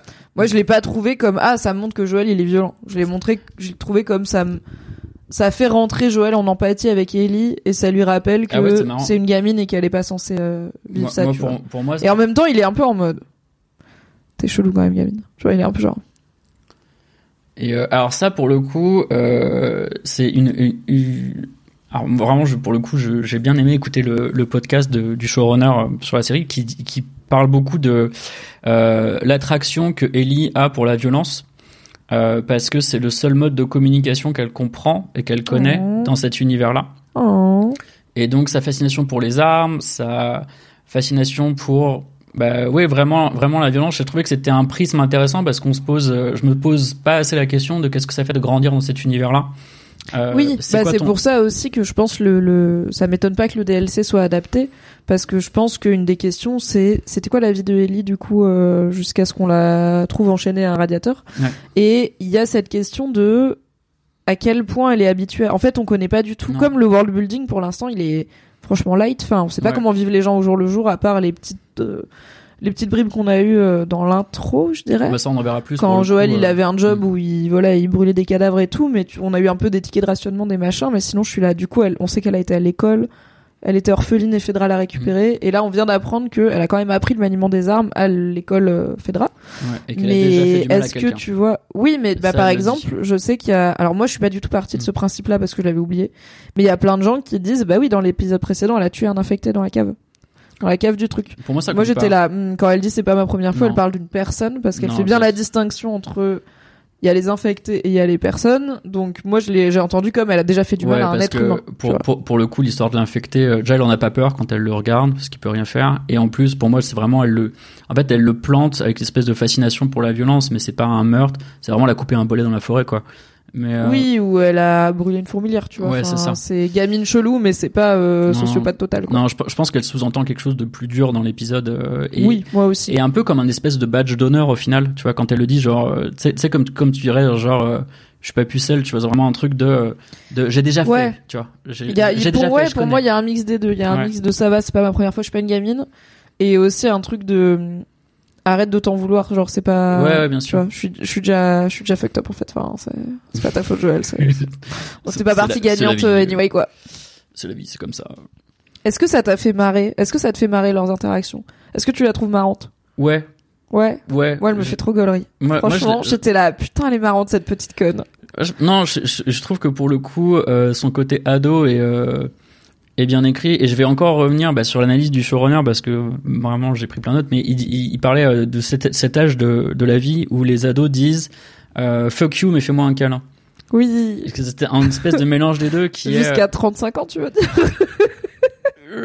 Et, euh, et... J'ai 31 ans, j'ai le droit de faire cette vanne. I am, I am on this picture and I don't like it. Et ça, pour le coup, c'est effectivement bien retranscrit. Euh, en plus, bon bah, Pedro Pascal a une daddy énergie, euh, qu'il le veuille ou non, tu vois. Euh, et donc il arrive à bien bien renvoyer ça. Je, je, trouve que vraiment leur duo fonctionne et arrive à porter un épisode comme ça qui est au final assez mineur et qui fait presque euh, méchant de la semaine de Walking Dead, tu vois. Ouais. J'allais dire ou de Supernatural, mais je sais que t'as plus d'affection pour Supernatural que Walking Dead. Et en vrai, moi aussi. Attention. Attention. Attention. Ouais, je suis d'accord. Moi, franchement, euh, j'ai, pour moi, c'était un peu l'épisode de test de, ok, si on passe vraiment enfin du temps avec Joël et Ellie. Jusqu'ici, ça a marché un peu. Je suis assez d'accord sur le truc de, c'est un peu trop mignon pour l'instant. Ouais. Euh, et j'ai un vrai problème de, je comprends pas à quel point ils sont détendus dans un monde qui a l'air aussi hostile. Genre vraiment, ils roulent. Alors bon, on va dire que les routes ont été toutes dégagées, d'accord Ouais, admettons. Ils roulent et ils sont fenêtres ouvertes à écouter du son, à papoter. Ils ont pas. En fait, je comprends pas le niveau de danger. Est-ce qu'il y a pas des mm. infectés qui peuvent leur courir dessus? Est-ce qu'il y a pas On entend qu'il y a des raiders, il y a des slavers. Mm. Alors je veux bien que les États-Unis c'est un grand pays, mais là ils vont, ils s'approchent des, des, des des grandes villes, etc. Euh, des agglomérations, c'était ça le mot que je cherchais. Euh, ils dorment dans la forêt, ils dorment genre pas dans leur wagon, dans la fucking forêt, alors que il y a deux épisodes. Euh, Joël il nous a dit si t'éternues sur le mauvais champignon, ça va réveiller une horde à 200 mètres et c'est ciao. Donc je suis là. En fait, j'ai l'impression que tant qu'on n'est pas dans ah, on vient de se rappeler que c'est une série zombie, on est dans un road trip post-apo sans zombies et je suis là limite faites ça tu vois comme série mais c'est compliqué d'enchaîner euh, les clickers à qui il faut rentrer 18 balles pour en faire tomber un dans un musée à on drive, fenêtre ouverte, euh, au limite on regarde pas trop la route et tout, et puis on dort euh, à la belle étoile quoi. Il y a, y a, des séquences du jeu où c'est littéralement de la rando. C'est-à-dire que t'es en forêt, Joël et Lee ils font leur petite vanne comme ça, et tu marches 5-10 minutes dans de la forêt, il se passe rien et tout. Et du coup il y avait, il y avait aussi un peu cette énergie dans le jeu. Euh, qui moi m'a pas posé problème. Je suis genre ok fine. Et encore une fois ça ça fonctionne parce que j'ai envie de les voir eux deux interagir. oui, et parce que je pense que dans le jeu t'as un vrai besoin aussi de repos entre des phases de combat et de te soigner, de level up, de et puis de faire grandir la relation pour moi là ça pose ça commence à poser des vraies questions de, de cohérence de l'univers tu vois où je mhm. suis là en mode. Alors moi c'est pareil c'est une des questions que je me suis posée mais à quel point vous êtes euh, flippé de la vie parce que moi je serais terrifié de sortir dans le monde euh, dans cet état. C'est 20 ans après et les humains ils sont en train de perdre tu vois. Ça va pas mieux quoi. je suis d'accord je me suis posé la question euh, ils arrivent dans ces... en fait on a on a statué que les grandes villes c'est là où il y avait la blinde d'infectés et c'est pour ça que la campagne c'est ok ce qui dit ouais, ouais. et là t'arrives dans une grande ville il y a pas d'infectés. Oui. Et je suis là genre Ok. Et genre par et même genre quand ils rentrent dans l'immeuble oui, ce que je pour faire les 33 étages. Les 33 étages, ils ont pas ils ont pas leur gun sorti. Moi j'étais en, mode mais c'est la scène de l'escalier dans World War Z qui est pour le coup une scène avec des zombies dans un escalier et ça fait bader de fou et Brad Pitt il s'enroule un télé 7 jours autour du bras pour arrêter leurs dents et tout. C'est un del. C'est vrai. Cette anecdote est vraie. C'est vrai. Euh, mais bah c'est moi j'étais là. Ok. 33 étages dans le noir, ça va être. Si envie. Ce n'est pas zombie time, petit bruit time qui fait stresser. Et c'était, Joël était soufflé, au 33e étage, on s'arrête là, mais pareil, tu vois, ils rentrent dans la pièce, ils font pas genre, avec leur lampe torche en mode, est-ce qu'il y a pas des infectés? Je vais théorie crafter un truc qui n'est pas dans le jeu, donc du coup je suis obligé d'essayer de deviner, c'est que... Théorie corner with Mathias, let's go. En gros, euh, la question se pose de où sont les infectés de Kansas City, et il y a cette histoire de cratère, et donc, hmm. moi, je pense que la semaine prochaine, in The Last of Us, le cratère va péter et en fait, tous ah, les peut-être ils sont tous en dessous les bâtards. Bah, c'est la question que je me pose, tu vois. Est-ce qu'en fait, est-ce que c'était pas comme quand tu marches sur un truc dans la forêt, en fait, c'était un nid de guêpe. Ben, c'est la question que je me pose. Parce qu'en fait, s'il y a ah. aucun infecté dans cette ville qui est censée être, voilà, et je me dis peut-être que c'est comme ça qu'ils vont tomber sur leurs pattes, que ça va être le chaos et qu'ils vont s'enfuir et tout. Alors pour le coup, ça c'est autant c'est un peu chiant là cet épisode-là, autant je suis effectivement un peu curieux de qu'est-ce qu'ils vont changer par rapport au jeu euh, parce que euh, bah parce que toi-même tu sais pas exactement ce qu'il y a sous ce sol qui palpite du coup. Euh, ok. Oh ce serait bien. Les gens me disent le cratère est full bien sûr. Alors il y a Isua qui dit il y a apparemment il y a le groupe de gens dans l'épisode qui disent qu'ils marquent les immeubles infectés. J'ai pas à souvenir de ça. euh, non non pour moi ils fouillent les immeubles où... sont déjà fouillés. Oui ils, ils marquent les bâtiments qui ont déjà été fouillés parce qu'ils cherchent du coup Henri et Sam. Ouais. Je pour moi, c'est pas un spoiler de le dire parce que c'est texto dit dans, dans l'épisode. Henri et Sam, c'est les deux personnes euh, qu'on voit à la fin. Oui. Donc ils sont sur les euh, posters du marketing, on a le droit de dire les termes. Alors déjà, mais aussi, enfin, il y a mm. des dessins. Donc en gros, euh, la, la, la, chef des rebelles trouve en cherchant Henri et Sam des dessins visiblement de quelqu'un de plutôt jeune, de type enfant, avec un genre de super-héros avec un masque rouge et une cape à la Superman. Et à la toute fin, Ellie réveille Joël parce que il entend plus rien de l'oreille droite et qu'il a pas entendu. Des gens arrivés, dont un plus jeune qui a un masque rouge. Donc je suis là, ben c'est Henri et Sam dont on nous parle depuis tout l'épisode. Donc voilà, je pense pas que c'est vous spoiler de vous dire que à la fin c'est Henri et Sam. Par contre, je sais rien d'autre. Est-ce qu'ils sont gentils? Est-ce qu'ils sont méchants? Pourquoi ils sont plus potes avec bah, les autres. Ce sait, c'est que euh, visiblement, il a fait. Si, si, elle, elle dit que euh, son frère a été tué. ils ont livré des gens à Fedra. Ah, peut-être. Euh, elle dit parce que elle dit en gros, elle, son frère a été torturé par euh, Fedra, qui est donc le gouvernement fasciste là, et donc ce qu'on comprend et donc elle accuse le vieux monsieur le vieux docteur de d'avoir révélé des informations qui enfin d'avoir fait de la délation quoi d'avoir livré son frère. Il dit non pas ton frère mais bon il dit bah oui bah après c'était la règle aussi enfin je n'ai fait que suivre les ordres c'est compliqué. et oui elle est là moi aussi j'ai un flingue. What's up now bitch?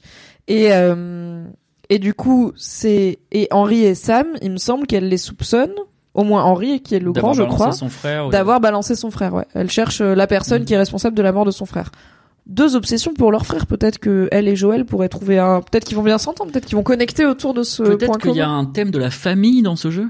Oh, la famille qu'on choisit, la famille qu'on trouve sur le chemin. ouais, Sarah Muche dit, on sait qu'il fuit une nana qui vient d'abattre son médecin de famille. À mon avis, ils sont dans le camp des sympas.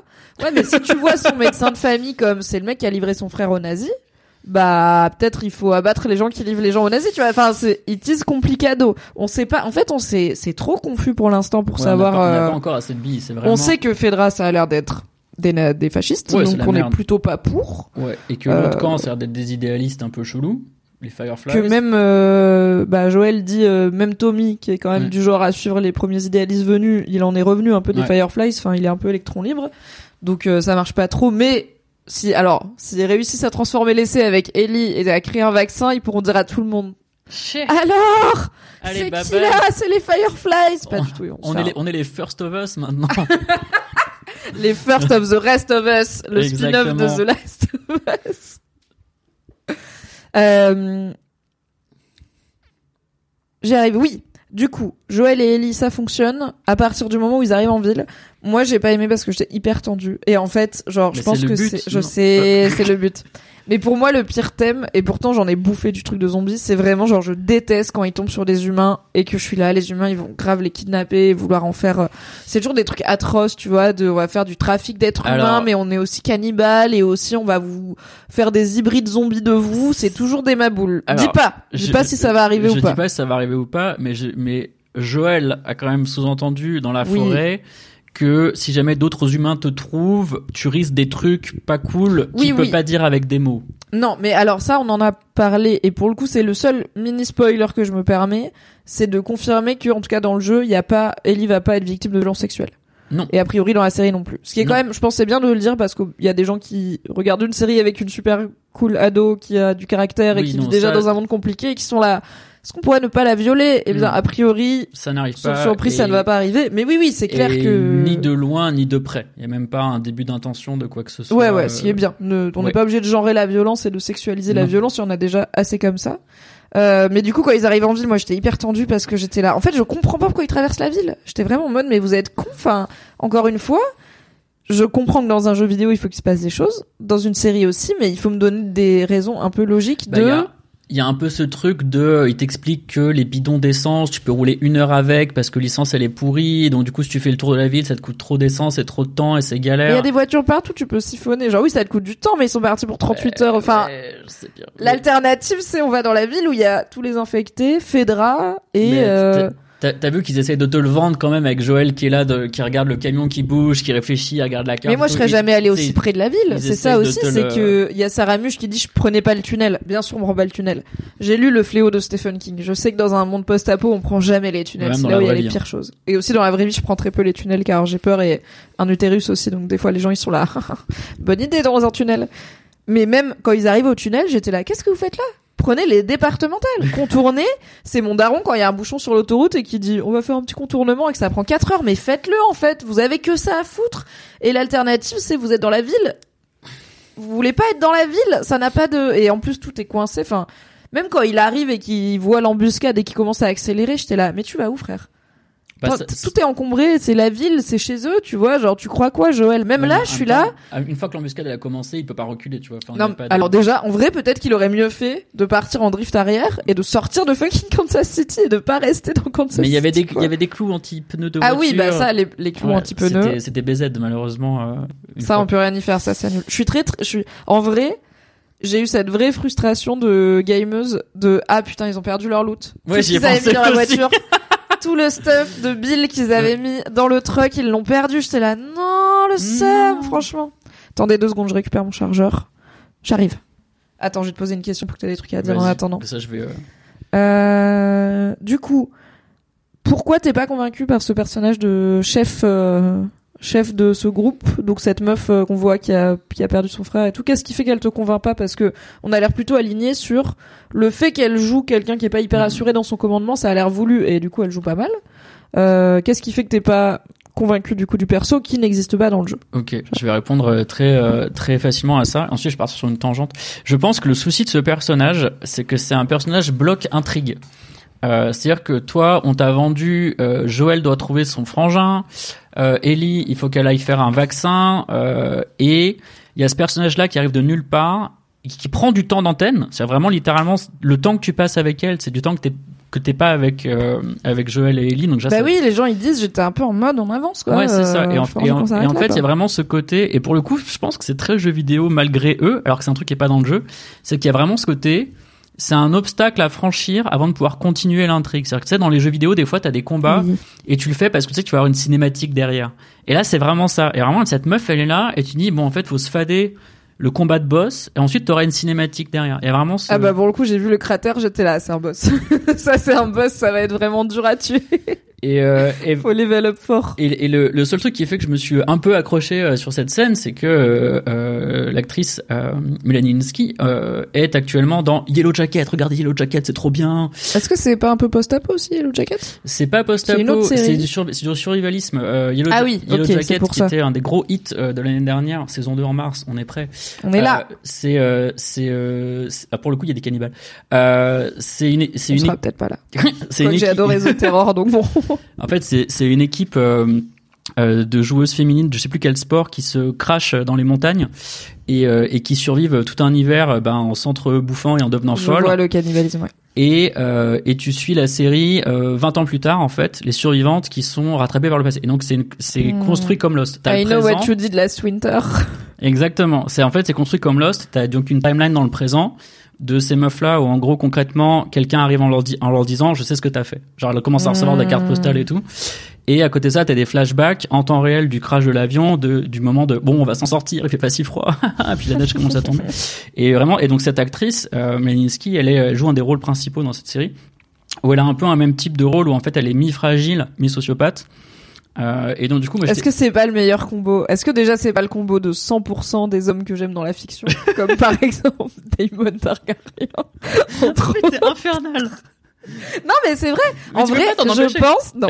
en vrai, je pense que c'est un archétype qu'on valorise dans les persos masculins, qui deviennent mm. les bébous euh, problématiques ouais. euh, cutie pie, tu vois, et que chez les meufs, on a tendance à dire c'est un peu des hystériques. Mais moi, ce fragile sociopathe, je suis là. Hmm. Eh ben, écoutez, moi, c'est ma hmm. petite reco série Yellow Jacket, parce que l'avantage de, de Yellow Jacket, c'est qu'il n'y a pas de mec dans l'intrigue. Et donc, oui, c'est une équipe de foot féminine, euh, précise euh, Alex Do. Donc c'est du foot. Exactement. Et, euh, et ce qui est bien, c'est que les personnages masculins, ils sont très peu et extrêmement secondaires. Et du coup, ça veut dire que tous les types, tous les archétypes de personnages que tu trouverais d'habitude dans une série et qui seraient distribués entre les genres, c'est forcément des meufs.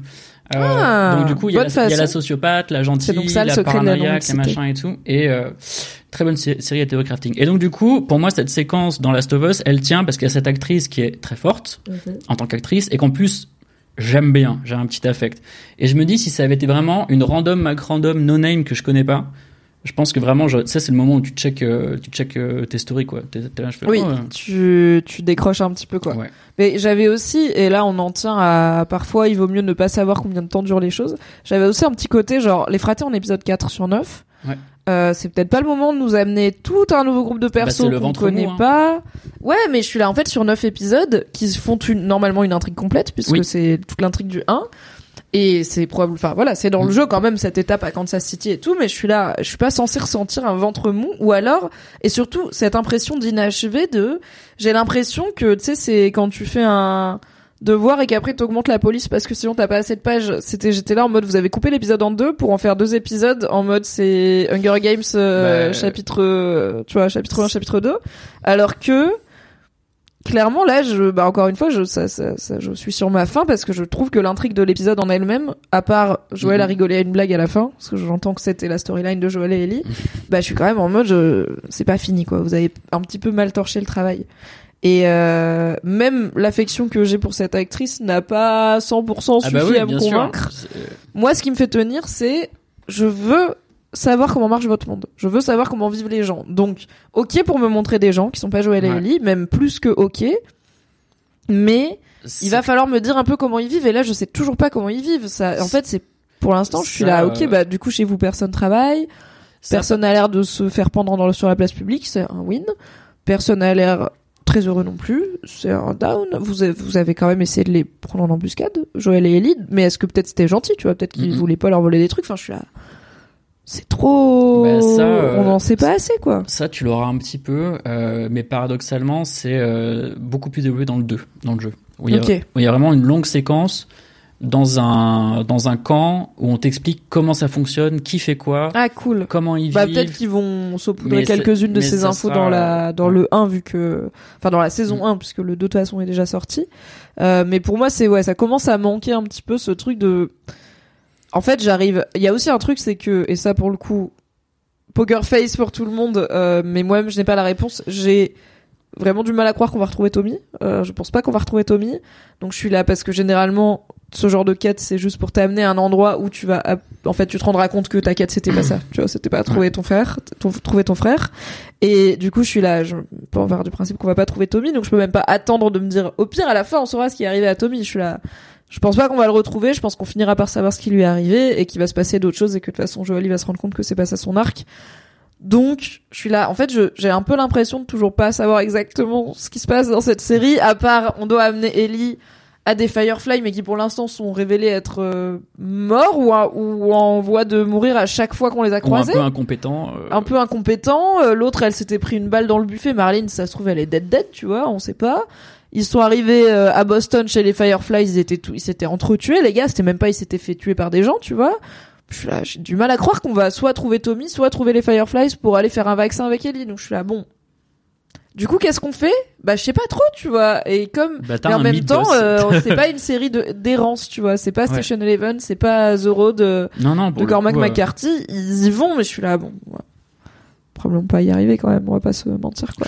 Et du coup, je sais pas vraiment. Là, je suis là en mode, j'attends qu'il se passe un truc, mais je suis pas sûre de savoir ce que j'attends qu'il se passe parce que. Oui, c'est vrai que ça, ça dilue un peu. Bah, encore une fois, parce qu'on arrive sur ce personnage qui prend du temps et qui n'a rien à voir avec l'intrigue.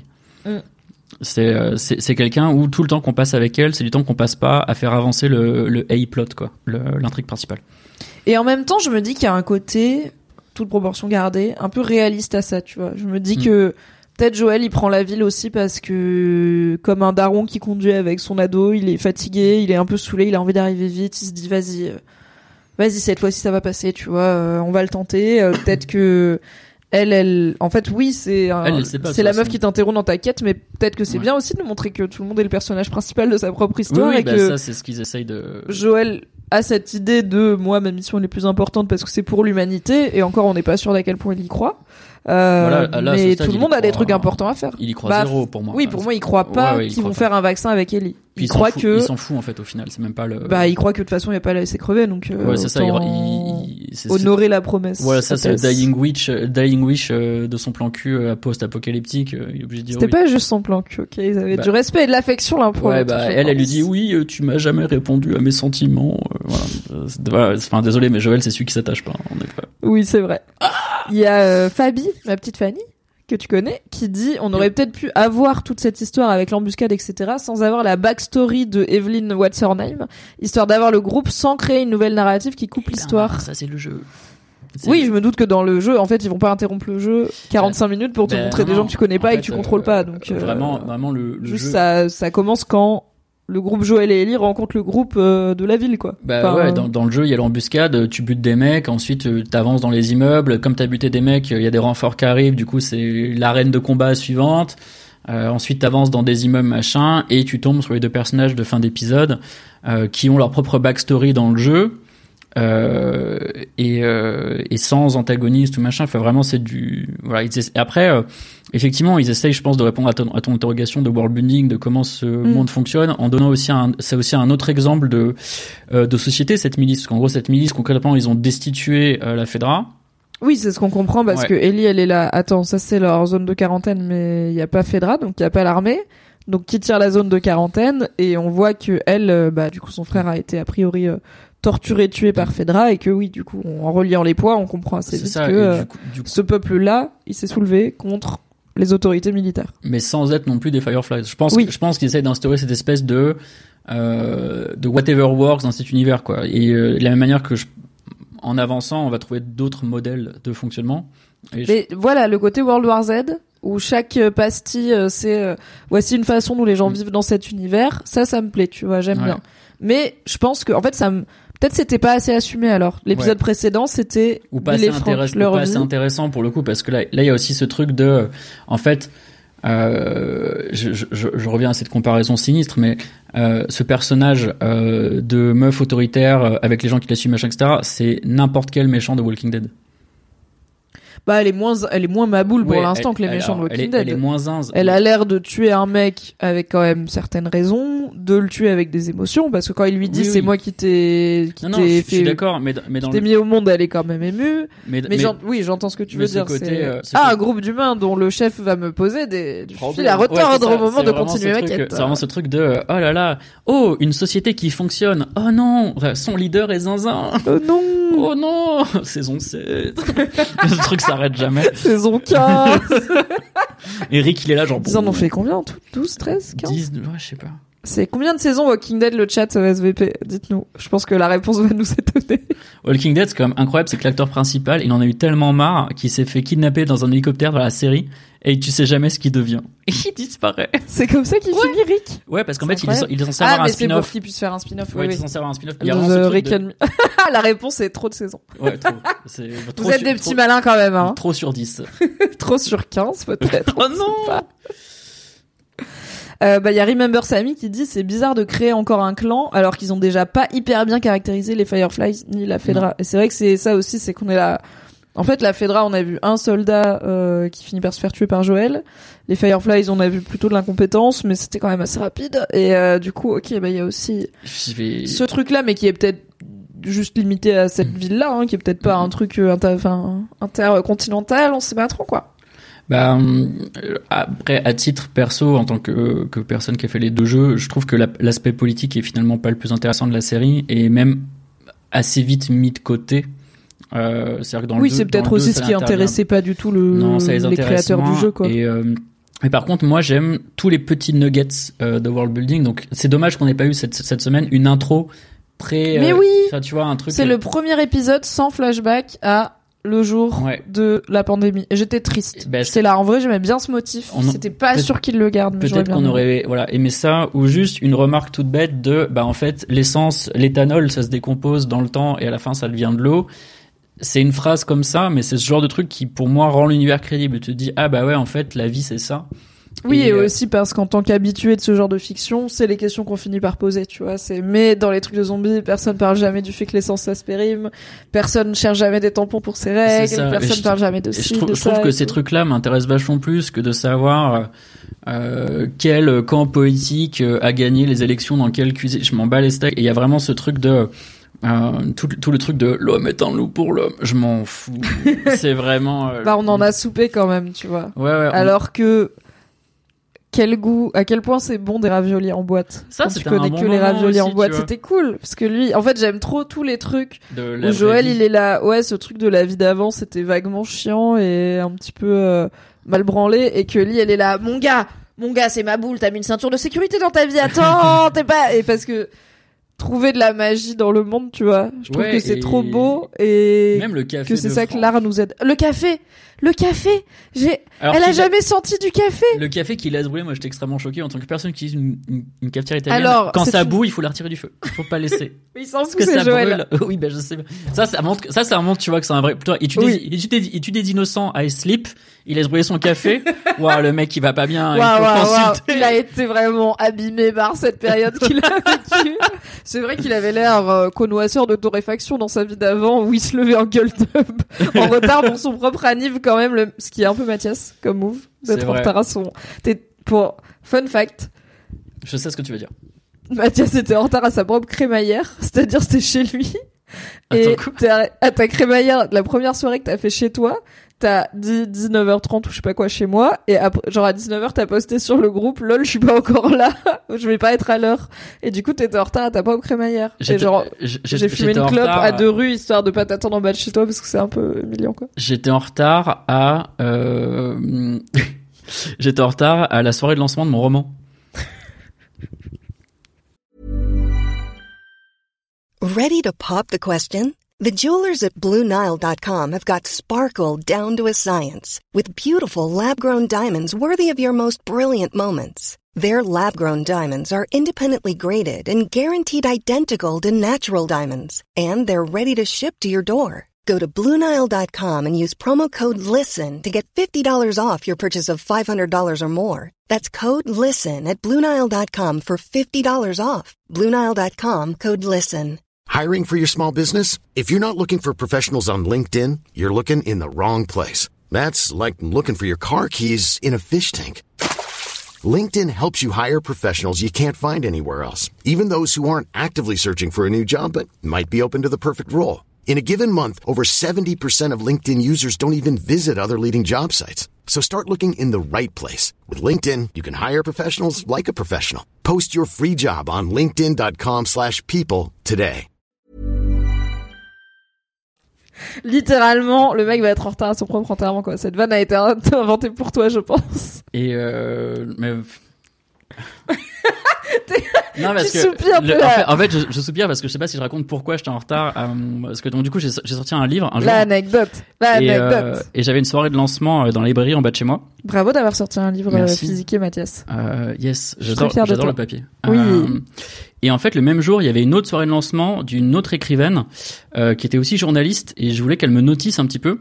Et du coup, sa, sa soirée de lancement était une heure avant la mienne. Et je me dis, je vais aller à sa soirée, je vais la saluer et ensuite, je vais aller à la mienne. Et en fait, histoire d'arriver en mode salut, je passe à ta soirée. Et non, moi aussi c'est ma soirée. Je vois ce que tu fais. Non, plus. Nous sommes à égalité. Nous sommes tous les deux dans la guilde des auteurs, bien et sûr. Euh, et en fait, comme euh, comme 90% des plans que je fais, ça rentre pas dans le timing. Euh, et donc du coup, c'était vraiment hilarant parce que j'avais tous mes potes euh, qui étaient venus euh, à la librairie en bas de chez moi, machin. Il y avait des posters avec ma gueule, machin, etc. Et et, toi, t'étais à la soirée de lancement du roman de quelqu'un d'autre. Ouais. et c'était même pas pour Pécho? Non Mais non, absolument pas. Ah, mais c'était pour, juste pour qu'elle sache que t'existes. Bah non, c'est parce que, parce que la nana était journaliste, et je me dis, ah, faut quand même que je l'ai dans ma poche et tout, ça serait pas mal, etc. Ouais, tu pourrais aussi avoir dans ta poche tous les autres journalistes qui viennent à ta soirée de lancement. Euh, mais vivez comme, soyez comme Mathias, vivez votre vie euh, avec sur le fil du rasoir. je suis un peu comme Joël qui traverse Kansas City. Je me dis, si tout se passe bien, ça passe. Mais dès que quelque chose se passe mal, ça enchaîne avec un parpaing sur le pare-brise, tu te craches dans une laverie et t'es en train de poignarder à mort un gamin de 18 ans, quoi. C'est ça. Et je dis à Lee d'aller m'ouvrir la porte en passant par le, le dans le mur. Ah, how the tables have turned. Apparemment, le fait qu'il s'appelle Brian, ce gamin, c'est important parce que du coup, après, ils disent, euh, euh, en gros, donc euh, Joël l'achève et ensuite ils partent, euh, ils s'esquivent avec Ellie et ils entendent revenir les, les gens qui disent oh ils ont tué Brian! Et apparemment ce soundbite de They Kill Brian c'est un truc qu'ils ont rajouté dans le 2 où du coup les persos réagissent quand ils trouvent des cadavres de gens que t'as tués ils réagissent et les cadavres s'appellent Brian. Je voulais en parler parce que c'était un, un des gros un des gros push marketing qu'ils avaient fait dans le 2 euh, qui était euh, qui, est, les cadavres ont un prénom maintenant. Parce qu'en en fait le, le, le, gameplay de Last of Us c'est quand même un peu de de, de l'infiltration, c'est-à-dire qu'en fait t'as pas beaucoup de munitions, tu peux pas euh, tu peux tuer tout le monde avec les guns, mais c'est compliqué. C'est plus simple d'être dans l'ombre et de les tuer, etc. Et donc, t'as toute une mécanique de les gens voient les cadavres et, et du coup, t'as des, des, des petites phrases genre oh ils ont tué un des autres, ils sont pas loin alors j'ai trouvé un corps. Et, dans, et dans le 2, Le classico Metal Gear. Ouais. Ah, ça devait être un rat.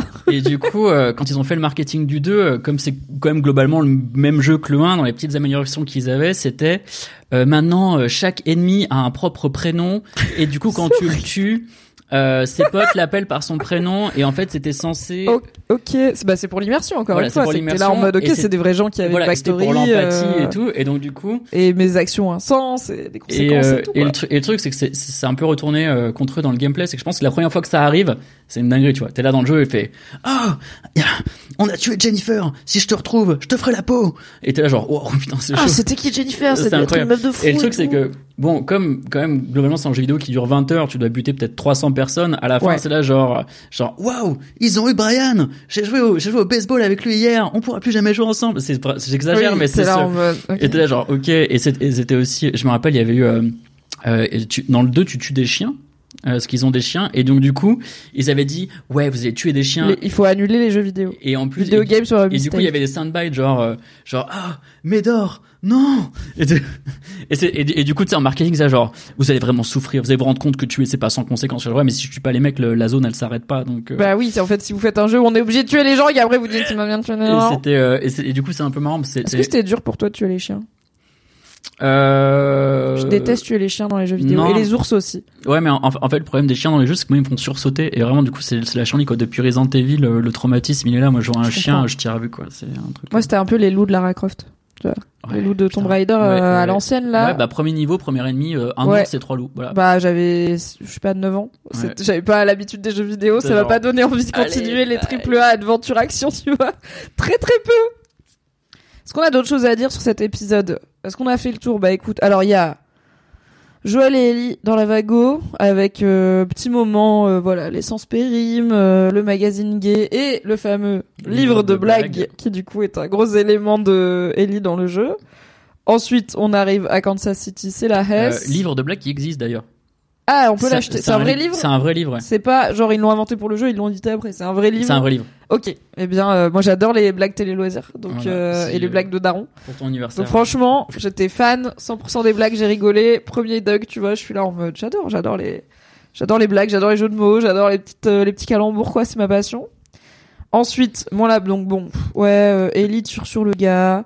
J'ai trouvé ça un peu intéressant quand même que le gars, il y ait toute cette scène où il est en train de mourir et en fait il a hyper mal et il est terrifié, tu vois, Ouais. enfin ce truc bah, de. ça, ça marche bien. C'est pas des ennemis sans visage, c'est pas des soldats qualifiés, c'est un Juste- gamin qui a peur et qui appelle C'est ça presque, c'est presque dommage qu'au final Joel le tue mais on le voit pas faire, tu vois. C'est vraiment c'est Oui. off screen, Ils auraient pu faire un moment Ça soldat Ryan ultra triste, tu vois, là-dedans. ou, ou vraiment Qui, sombre. du coup, nous montre aussi que Joël, bah, il est assez dark, tu vois. Parce que Bah comme je t'ai dit, moi, cette mort, je l'ai pas trouvé si dark que ça. J'ai plus été en empathie avec. Ellie de, ah ouais, c'est chaud de, bah, pour le coup, elle l'a pas tué sur le coup. Et du coup, il la voit, il lui parle et il la supplie et elle, est- elle est quand même, je sais pas, à 14 ans, tu vois, c'est un bébé, quoi. Donc, euh, j'étais en empathie avec Ellie, mais je me suis pas dit, ah ouais, ça me rappelle que Joël, euh, il est un peu, Ouais, c'est un vrai. tueur, tu vois. Alors que le voir éclater le soldat en quasi Oberyn Martel d'ailleurs en inversé euh, l'épisode 1 j'étais là Ah, mais alors moi cette scène. ah il faut arrêter de taper au bout d'un Mal- moment frère malheureusement, cette scène a été foutue pour moi parce que hum, pour moi c'est la pire scène de la série. Je suis euh, vraiment désolé, mais c'est c'est la scène où épisode 1, Joel est braqué par son pote à qui il a vendu de la, de la drogue au début d'épisode oui et son pote il menace bon, son Ellie. pote c'est pas son pote ouais, hein. et, euh, et là, Joel il a un flashback sur sa fille et ah oui et vraiment, t'avais moi- été si condescendant avec ça Et aussi le truc c'est que moi j'ai moi j'ai éclaté de rire parce que c'est vraiment le truc de c'est en fait quand tu quand quand une série te flashback une scène du même épisode, c'est qu'elle te prend vraiment Oui. pour un con. C'est Oui, qu'elle pense c'est vraiment, que t'es genre, bête. vous l'avez? Vous l'avez et du coup moi ce truc c'est c'est que un soldat et une adolescente comme quand il y avait un soldat qui a tué sa fille euh, adolescente Et vraiment, très honnêtement, moi, ça m'a sorti de la scène, et du coup, j'avais oublié qu'il avait éclaté le mec violemment. Moi, là, tu vois, tu m'en reparles, oui c'est juste truc. en mode ils ont vraiment mis Ils le ont flashback vraiment ça, genre. hmm, Alors l'excuse généreuse, c'est qu'à la base ça devait être deux épisodes, que finalement ils ont collé en un. Euh, la HBO Money et la HBO Perfectionnisme n'excusent pas qu'ils auraient pu repasser sur le montage et du coup enlever le flashback. Enfin, tu peux dire que c'est une semaine d'écart, Ouais, ok, on veut attraper le grand pas. public et tout. Ouais, mais là, Dans le même là, genre- épisode, c'était vraiment genre. Vraiment, on était là. Ça fait pas. C'était l'ancrage émotionnel d'il y a 20 minutes. On était là, on s'en souvient. Ça va. on n'est pas. Ok, TikTok et tout, mais on a quand même capacité d'attention qui fonctionne, quoi. Donc bon, voilà, ce gamin qui meurt, mais qui tu le sens mourir, et pareil, bah du coup le fait de ramener son corps, enfin que son corps soit ramené par ses proches, en tout cas on sait pas, mais sa communauté, que sa communauté le pleure, qu'il appelle sa mère et tout, j'étais là, oui, c'est bien de nous rappeler que même s'il y a cette idée de l'homme est un loup pour l'homme, bah en fait l'homme c'est des gens, tu vois, c'est généralement les hommes qui sont un loup pour l'homme, c'est pas des grands méchants à la Walking Dead, euh, genre le gouverneur, tu vois, qui sont des des caricatures euh, de trucs qui n'existent pas vraiment, c'est bah c'est des gens qui font ce qu'ils peuvent pour survivre et du coup en fait ben voilà, je suis intriguée par ce nouveau groupe de gens, je suis là, j'ai envie de savoir c'est quoi vos bails et tout. Mais désolé, la série elle est pas sur vous, donc soit on y va, soit on avance et on passe à autre chose. Va falloir être très intéressant la semaine prochaine. Bah ouais, il nous reste 5, 6, 7, 8, 9, il nous reste 5 épisodes pour pas mal de trucs à faire euh, parce que bah déjà il faut se dépatouiller et en vrai je suis là je vois pas comment ils vont sortir de cette ville ils vont mourir dans cette ville mais j'ai aussi du mal à comprendre comment ils sont encore vivants en vrai Joël je comprends pas tu vois je suis là genre t'as pas assez de skill pour être encore vivant dans ce monde-là. Ça, pour moi, ça devrait être un truc bah, comme le fléau où les seuls encore vivants, c'est les immunisés, tu vois. Bah, c'est genre, euh, bah nous, on a nos gènes qui marchent et c'est tout. Quoi. Je, pense que ça, c'est euh, malheureusement un des, un des, un des défauts de l'adaptation, c'est que dans le, dans le jeu, euh, t'as vraiment tu joues un bon moment avec euh, Joël et Tess parce que tu en gros euh, là dans le dans la série ils se font voler une batterie ils vont récupérer la batterie et en fait il y a Ellie et du coup ça va très vite dans le jeu tu t'es fait voler une cargaison de flingues parce que trafiquant d'armes et tu mhm. dois aller récupérer la cargaison de flingues et donc du coup tu joues une bonne demi-heure euh, Joël et Tess où tu butes plein de mecs tu retrouves le mec qui t'a volé tes guns et tu lui éclates sa gueule et donc il y a vraiment ce truc en fait le jeu te montre Joël comme quelqu'un de hyper compétent dans la violence, c'est-à-dire que c'est quelqu'un qui sait manier la violence, et quelqu'un euh, avec un, un pas, plus de morale et plus de sang-froid. C'est vraiment très, en fait, il est très ouais, robotique. Il switch quoi. Voilà, il est vraiment très robotique, il switch et tout, et donc euh, quand quand on lui refile Ellie ensuite, ce qui arrive vraiment dans un second temps, T'as, euh, comme tu as passé une demi-heure dans sa peau à buter des trafiquants d'armes euh, de manière ultra compétente et calculée, t'as aucun doute sur le fait que euh, le mec est un peu un Terminator euh, de cet univers-là. Ok. Et, euh, Parce que là, j'avoue que, en fait, je trouve ça intéressant que bah on le voit tirer et rater, on le voit prendre des mauvaises décisions, etc. Non, mais ça oui. Mais du coup, je suis là, bah, BG d'avoir survécu 20 ans. Après, on voit qu'il a survécu, genre il est en, plutôt en bas de l'échelle sociale et il fait du petit trafic, on sait pas trop comment, mais bon, il est mm. débrouillard, ça oui. Il a un bon flair et il est méfiant, donc je pense que ça en est sorti aussi comme ça. Et il dit, il dit à Ellie euh, j'ai été des deux côtés de ce genre d'embuscade. Enfin on a fait ce qu'on a dû faire pour survivre tu vois. Donc euh, clairement il est il a ce côté un peu c'est nous et c'est nous avant tout tu vois. Bah dans l'épisode 1 il y a une famille sur le bord de la route et il prend il les prend pas parce qu'il est là bah nous aussi on a une famille. Donc euh, bah c'est pas notre famille c'est pas nous. Donc je pense que oui il peut assez vite sacrifier le reste du monde mais il est pas si il a il a pas tellement de skill pour l'instant quoi. Ouais ouais ouais. Et c'est bah dans le dans, dans, dans le jeu au début, les gens ont peur de lui et de Tess. Euh, c'est vraiment genre putain si on est en embrouille avec Joël, on est dans la merde. Mais là, il l'amène un peu dans le 1 parce que le mec qui a cassé la, enfin, qui a fait casser la gueule à Tess, il dit, ok, toi, tu vas peut-être faire genre on a oublié, mais ton mec, quand il va te voir, il va vouloir se venger. Il est là, your guy, euh, c'est quelqu'un, tu vois. Ouais, on le voit pas assez. Et après, on voit Pedrito et je suis là, Monsieur Pedrito, il est en dépression, il s'est beau la gueule, il fait dodo. Enfin, vraiment, on le voit jamais être gratuitement menaçant avec quelqu'un, quoi. À part avec le gars qui vient essayer de lui faire la pub des Firefly et encore, il lui dit, euh, ça m'intéresse pas ta connerie, j'ai envie de, sinon je te casse la gueule, mais c'est tout quoi. Enfin bon, il est gentil, mais je pense que c'est aussi le problème de beaucoup d'adaptations de ce genre-là, c'est qu'il y a des anti-héros qui marchent mieux dans certains formats que dans d'autres. Et que t'as un peu un truc de aussi Hollywood de euh, bah il faut qu'il ait la gueule de Pedro Pascal et il faut qu'on l'aime bien quoi. Ouais, il faut qu'on l'aime bien assez vite. Je pense que, c'est fait un peu à dessin et d'ailleurs moi je, moi je suis intrigué par ça parce que euh, je pense que la série aurait gagné à être un peu plus violente euh, et paradoxalement je trouve que The Last of Us 2 est trop violent le jeu. Ok. Et du coup, bah oui, je, et du coup je serais intrigué. Euh, Trop violent en termes de sans spoiler en termes de gore de visuel ou en termes d'intrigue genre il y a vraiment des trucs très très durs euh... non en, en, en termes de de la violence qu'un personnage peut infliger à un autre personnage dans, dans, les coups dans la manière de taper dans la en fait il y a des ok donc dans de la violence quand même physique quoi. Ouais je, je me rappelle euh, vraiment je vais rester ultra vague. Mais à, un moment à la fin de Last of Us 2 moi j'étais épuisé mentalement et moralement de voir toute cette violence. Je comprends. je suis en train de lire Gagner la guerre de Javorski, qui est un bouquin pareil sur la guerre et c'est un truc de fantasy euh, très très violent. Et des fois, je zappe des pages parce que je suis là, ah, c'est dégueulasse. Et, euh, et à la toute fin du jeu, euh, tu dois continuer à infliger de la violence à un personnage qui n'est plus en capacité de se défendre. Et c'est un prompt de bouton, c'est-à-dire qu'il faut appuyer sur taper. Mhm. Et, euh, et c'est une cinématique, c'est-à-dire qu'en fait, et, et du coup, à un moment, j'ai dit en fait, c'est trop. Je, je, je, je ne souhaite pas J'ai autant. pas envie de continuer. Quoi. Ouais, je ne souhaite pas autant de mal à cette personne. Et et du coup, j'ai j'ai lâché la manette. Je me suis dit, est-ce que le jeu a prévu Une option où t'arrêtes de taper. où Ouais. J'arrête de taper et le jeu m'a mis un game over. Ah ouais, donc tu peux pas continuer le jeu si tu si tu fais pas la, si tu fais pas la- euh, et donc coup il y a vraiment ce truc de euh, voilà le le et du coup moi je serais curieux de est-ce que ce tone down de violence qu'ils sont en train de faire sur le 1, ils pourront le ré- ils le répercuteront sur le 2 hmm. euh, puisque pour moi c'est un des gros problèmes du 2 c'est que c'est c'est qu'il est, il est vraiment cruel, il est Et vraiment est-ce que tu penses que ça tient au fait que, je sais pas, dans le dans l'industrie de ce genre de jeux vidéo, c'est quelque chose que les gamers attendaient? Est-ce que c'est le, le The Last of Us 2 qui s'est adapté au marché? Genre le marché veut plus de violence. Je vais Est-ce que c'est l'histoire qui veut ça? Est-ce que c'est pour se différencier du 1 Je vais Parce que un- bah on a refait un peu pareil, donc on va se différencier comme on je peut. vais être un peu condescendant. Tu peux être un peu condescendant. Je, je, je pense qu'à l'époque du 2, euh, les créateurs confondaient euh, violence et être adulte. C'est-à-dire qu'en gros, Ah oui, ça, bah oui, c'est un truc de- assez classique. hein. de, on va mettre tel, si on, met, si on est violent à ce niveau-là, c'est forcément qu'on est des intellectuels. Tu vois, il y a Oui. un peu ce truc. Oui, oui. Et, euh, et, je- et je pense que l'histoire du 2 aurait pu être racontée avec beaucoup moins de violence physique. Et en plus, comme comme c'est comme visuellement il est très beau, je pense qu'il y a très peu de jeux qui sont aussi beaux que Last of Us Part 2. Ça tape. Encore une fois sur ma très grosse télé. Euh, Ça tape littéralement. oui. Euh, voilà. Mais donc ça, ça voilà, je serais curieux de voir le niveau de violence, comment il se comment il se maintient sur le reste de la série et potentiellement sur d'autres saisons. Oui, et mais en même temps, c'est un phénomène qu'on avait déjà vu bah, dans Game of Thrones aussi, où il y a bah, notamment le personnage de Tyrion est vachement plus négatif et noir dans le bouquin et devient vraiment cruel euh, assez vite en fait de par les traumas qu'il vit. Là où dans la série, il est toujours resté sympa.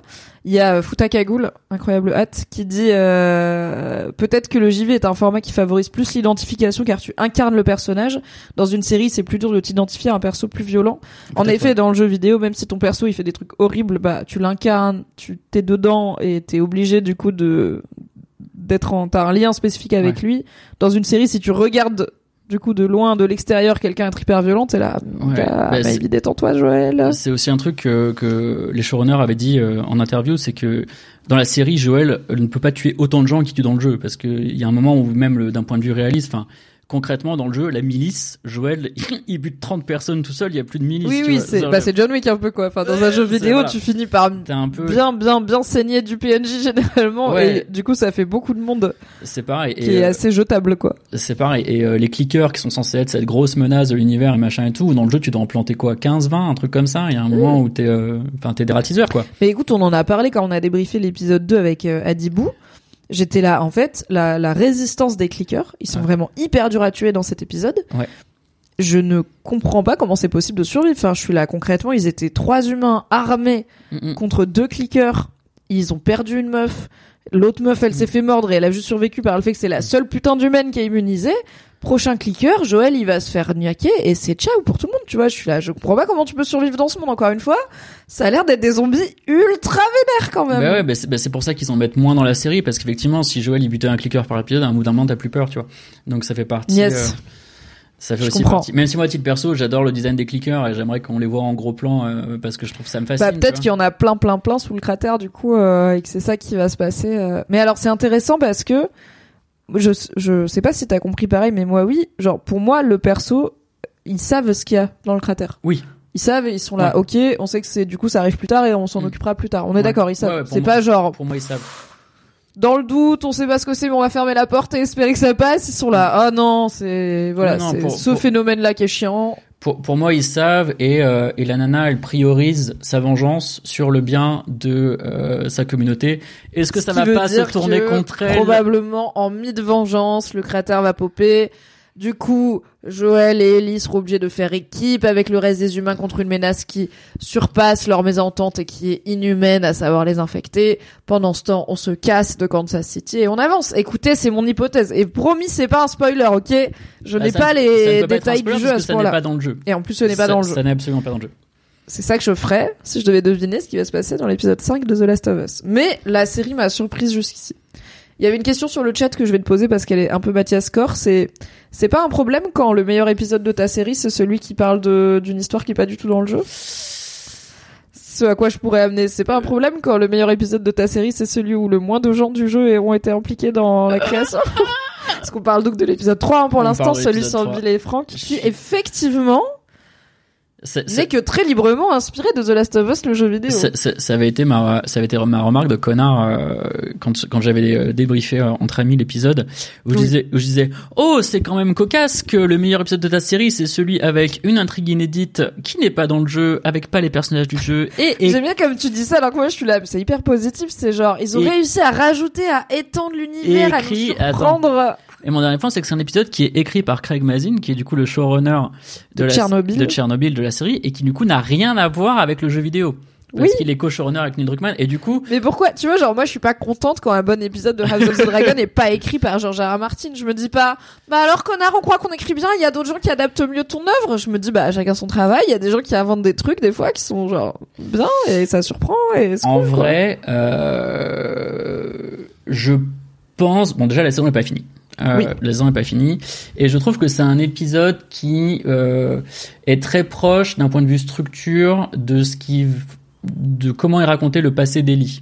Euh, Et donc je pense qu'il y aura un dans le DLC du coup. Ouais, je pense que du coup potentiellement l'épisode flashback d'Ellie, ça peut être un épisode euh, qui se tient sur lui-même. Il y a moyen qu'il refasse ce gimmick de OK, on vous sort de là et on vous raconte juste une histoire qui se tient, limite un mini-film. C'est ça. Qui va bien vous, mettre Donc, euh, les je, je, pense que potentiellement il y aura un autre épisode qui sera dans cette ambiance-là, est-ce qu'il sera aussi bien, moins bien, ça je sais pas.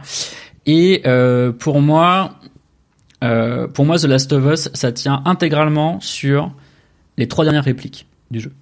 Ok. C'est-à-dire que. Donc a priori, peut-être les trois dernières répliques de cette saison, si jamais ils s'y tiennent. C'est vraiment. En, fait, c'est un peu. Euh, pour, pour, pour, moi, euh, The Last of Us, c'est un peu genre une question qu'on te pose toute la saison. Tu vois, ces deux personnages, où est-ce qu'ils vont, machin, etc. Et la réponse que l'intrigue donne à la toute fin, moi, je la trouve super intéressante. Et donc, du coup. Euh, s'ils arrivent à me faire ressentir la même chose dans la série que j'ai ressenti dans le jeu, qui est quand le, le générique tourne et je suis genre, allez, j'étais genre, putain, ils sont bons. Ah là là, ah là là, les bâtards, les bâtards. Ah et tu sais, c'est les bâtards, et puis tu vas sur YouTube parce que tu veux revoir la scène, donc j'ai qui tourne, il fait, ah les bâtards. Ah ça euh, remarche, ça marche à chaque euh, fois. Donc du coup, euh, oui, épisode 3. Après l'épisode 3, c'était marrant parce que tout le monde avait hypé en avance. Euh, les journalistes US, ils ont eu toute la série à regarder. Bah pas tous, il y en a qui ont eu que trois épisodes, il y en a qui ont eu tout. Il y en a mais euh... et ceux qui avaient eu tout, ils avaient dit oui, euh, l'épisode 3 est un stand-out, machin et tout. Euh. Oui, ils ont quand même l'air de dire que c'est genre un épisode à part. Donc pas sûr qu'on aura un full flashback euh, ou mais après il y a peut-être aussi le côté de celui-là on l'a pas vu venir, tu vois. Oui oui, c'est ça, c'est vraiment un random, les acteurs ils sont hyper hype en ce moment. Murray Barclay dans White Lotus, qui est aussi un truc HBO qui a buzzé de fou. Nico Furman, on l'adore. Euh, il y a c'est aussi une histoire d'amour entre deux hommes. Enfin voilà, peut-être qu'on aura un autre épisode très flashback euh, qui sera, qui respectera un peu ce format-là, mais qui pour plein de raisons a un peu moins marqué la presse US. Euh, Et mm. puis aussi l'avantage de l'épisode 3, c'est qu'on peut, je trouve, assez librement en parler parce que il est tôt dans la saison, donc il spoil et c'est un flashback total, donc il spoil vraiment rien. Donc euh, même moi qui suis réfractaire au spoiler et qui était un peu en mode arrêtez de parler de l'épisode 3 parce que du coup je vais l'attendre et du coup ça va me ouais, hyper moi aussi, et du coup un peu genre, qu'est-ce que... je vais passer ma vie à attendre qu'est-ce qui va se passer dedans. En vrai non, j'étais partie, tu vois, j'étais là oh non, emmenez-moi. Et il y a un peu ce truc c'est qu'effectivement l'épisode 3 c'est le seul qui a pas une logique de jeu vidéo euh, où les autres t'es quand même mine de rien, tu peux quand même sentir c'est bizarre, tu, tu sens le level design tu vois, tu sens de là, il y a un couloir dans lequel ils avancent, et puis là, bah, il y a un problème, genre il faut une planche pour passer, ou il faut machin. Puis là, il y a des ennemis, t'as une arène avec des clickers, puis là, t'avances. Et en fait, et... bah oui, comme l'épisode à Boston où c'était genre, bah on prend la long way. Ah non, les ennemis sont là maintenant. On prend la short de Boston, moi, je l'ai kiffé parce que c'est vraiment, c'est le jeu mais filmé. Moi j'ai trouvé ça marrant à voir. Mais, moi aussi, c'est cet épisode qui m'a fait demander à mes potes euh, est-ce que ça, est-ce que vous voyez les fils jeux vidéo? Ah ouais. Elles étaient là. Ah, un peu quand même, hein. et, euh, et du coup, du coup, le fait d'avoir un épisode qui est pas dans le jeu, ça permet de s'affranchir un peu de cette logique-là, parce que en vrai, oui, bah tout ce tout ce détour là, Kansas City avec l'embuscade et machin, etc. Euh, c'est intéressant sur le world building, sur les personnages qu'on vient de rencontrer et qu'on va découvrir et machin, etc. Mais euh, si tu enlèves cette séquence du jeu, ça ne change rien à l'intrigue. Ouais. Tu vois? Euh, C'est-à-dire que si jamais tu, tu vires ce passage et que tu passes vraiment euh, à, à, à bah, l'arc narratif suivant, ça change rien. Il y a vraiment ce truc de bon bah c'est un niveau dans le jeu parce qu'il faut bien des niveaux. C'est comme quand t'es dans le jeu avec Bill et que tu passes deux heures à chercher une batterie, c'est parce que si tu t'as la batterie tout de suite, il y a plus de jeu quoi. Oui. Ça- Et que t'as pas le temps d'apprendre toutes Bah les petites répliques de Bill qui râle quand Ouais, il touche et- ses affaires. Et en même temps, est-ce- tu vois, ça aurait pas été intéressant comme là pour le coup, c'était un choix intéressant. En fait, ils font plusieurs types de choix.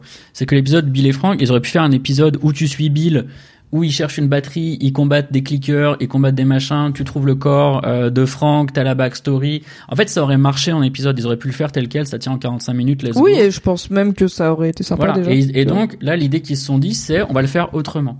Et là, c'est pareil, le passage à Kansas City, dans le jeu, c'est juste des ennemis no name. Ils se disent, on va le faire autrement. Et donc, Ouais. je pense que c'est une. Ce qui va un peu à l'encontre de ta crainte sur la série, qui était c'est juste pour adapter Ouais. les cinématiques, c'est pas la peine. En vrai, et je trouve que c'est intéressant que le showrunner du jeu soit, enfin que le co-showrunner Mm. du jeu soit co-showrunner de la série, c'est que il ose quand même modifier son sa propre création, tu vois. Et il ose Ouais. dire ok, peut-être que il y a une meilleure façon de le faire, ou en tout cas une meilleure façon pour une série, une meilleure façon pour C'est ça. 2023.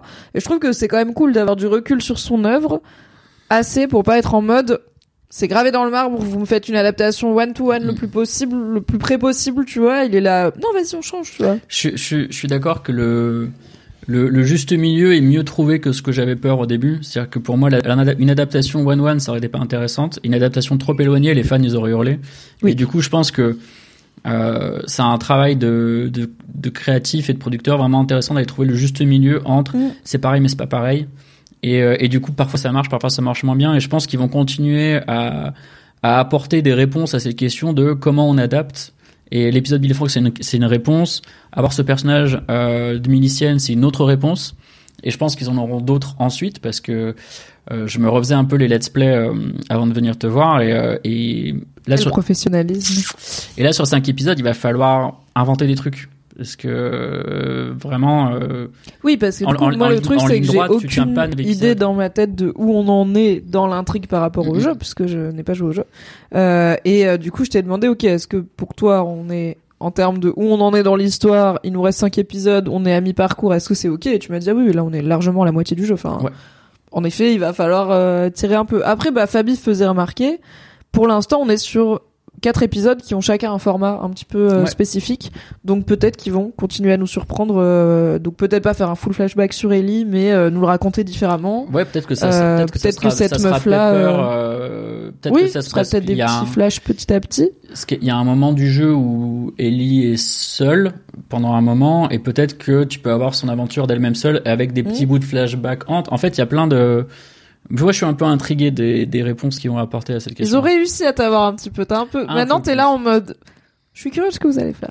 Et t'es pas en mode. Vas-y, on va voir si vous allez ouais, pas je- faire je- le truc mais tu- décevant. Mais tu vois, est-ce que je suis pas un peu comme Joël à, à m'attendrir You semaine did not après believe?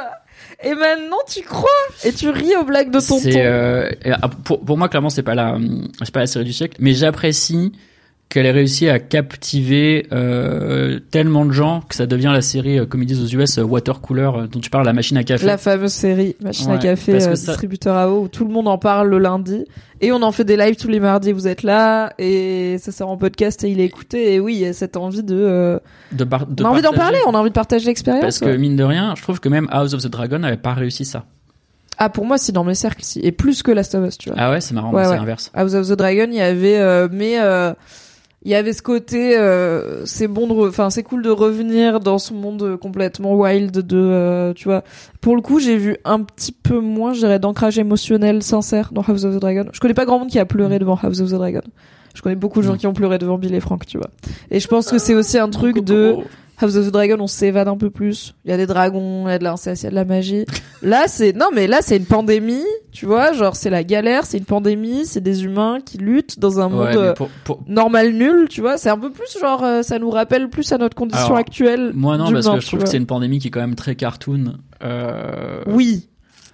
Franchement, 20 ans, c'est à la fois, il y a trop de temps et pas assez de temps qui a passé. En- en Genre, fait- pas assez de temps pour que tout soit recouvert de mousse comme ça et tout. Trop, de- mais en même temps, tous les squelettes, c'est genre des squelettes un peu sympas. alors, on n'a pas, on pas parlé du. Parce que là, on était, on était presque à deux doigts de clore, mais il faut quand même qu'on. Oui. qu'on- faut quand même qu'on parle du vrai On sujet. digresse. Oui. Euh, Pedro Pascal, 56 ans. Pedro Pascal 36 ans dans l'épisode 1, j'étais vraiment en mode ah c'est une vanne.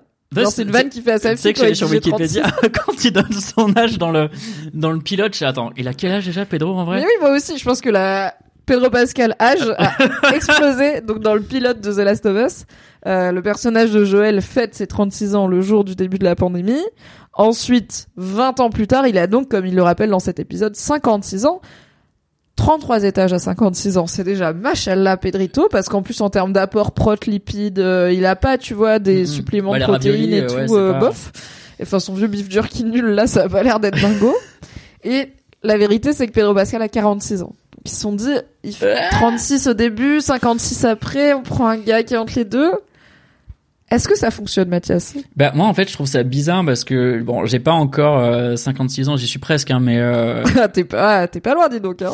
Mais euh, mais par exemple moi je me, me pose tout simplement la, la question de la physicalité de ce personnage. Est-ce que un homme de 56 ans est capable d'aller latter des miliciens et des machins etc. Mais... Alors assez peu sans euh, des substances je pense et on l'a vu prendre des trucs pour dormir mais je pense que là il est plutôt euh, sobre j'espère puisqu'il a un enfant à charge. Euh, pour l'anecdote, je viens de googler Nico Furman qui joue Bill à 52 ans. Il est donc plus jeune que l'âge que Joël est censé avoir. Mais ça ne marche pas. En fait, tu l'as peut-être changé. En, fait, mais c'est ça le problème. il y a 20 ans d'écart. Il fallait pas le dire, tu vois. c'est ça. Dis pas l'âge qu'il a. Dis pas l'âge. En fait, c'est la suspension d'incrédulité. Elle marche moins si t'as la carte d'identité du mec. Grisonné un peu plus les cheveux que dans la vie et dans l'épisode 1, ils l'ont sûrement, tu vois, un peu rajeuni numériquement et. Eh, c'est un cadre c'est un cadre à plus. C'est Daddy Pedro, tu vois, posez pas les questions. Bah voilà, Ramsey, 19 ans, posez pas les questions, c'est pas grave. Oui, pareil, bah pour le coup, l'actrice est plus vieille que le personnage qu'elle est censée jouer, même si elle a un physique qui mm. lui permet de jouer une adolescente de façon euh, assez crédible.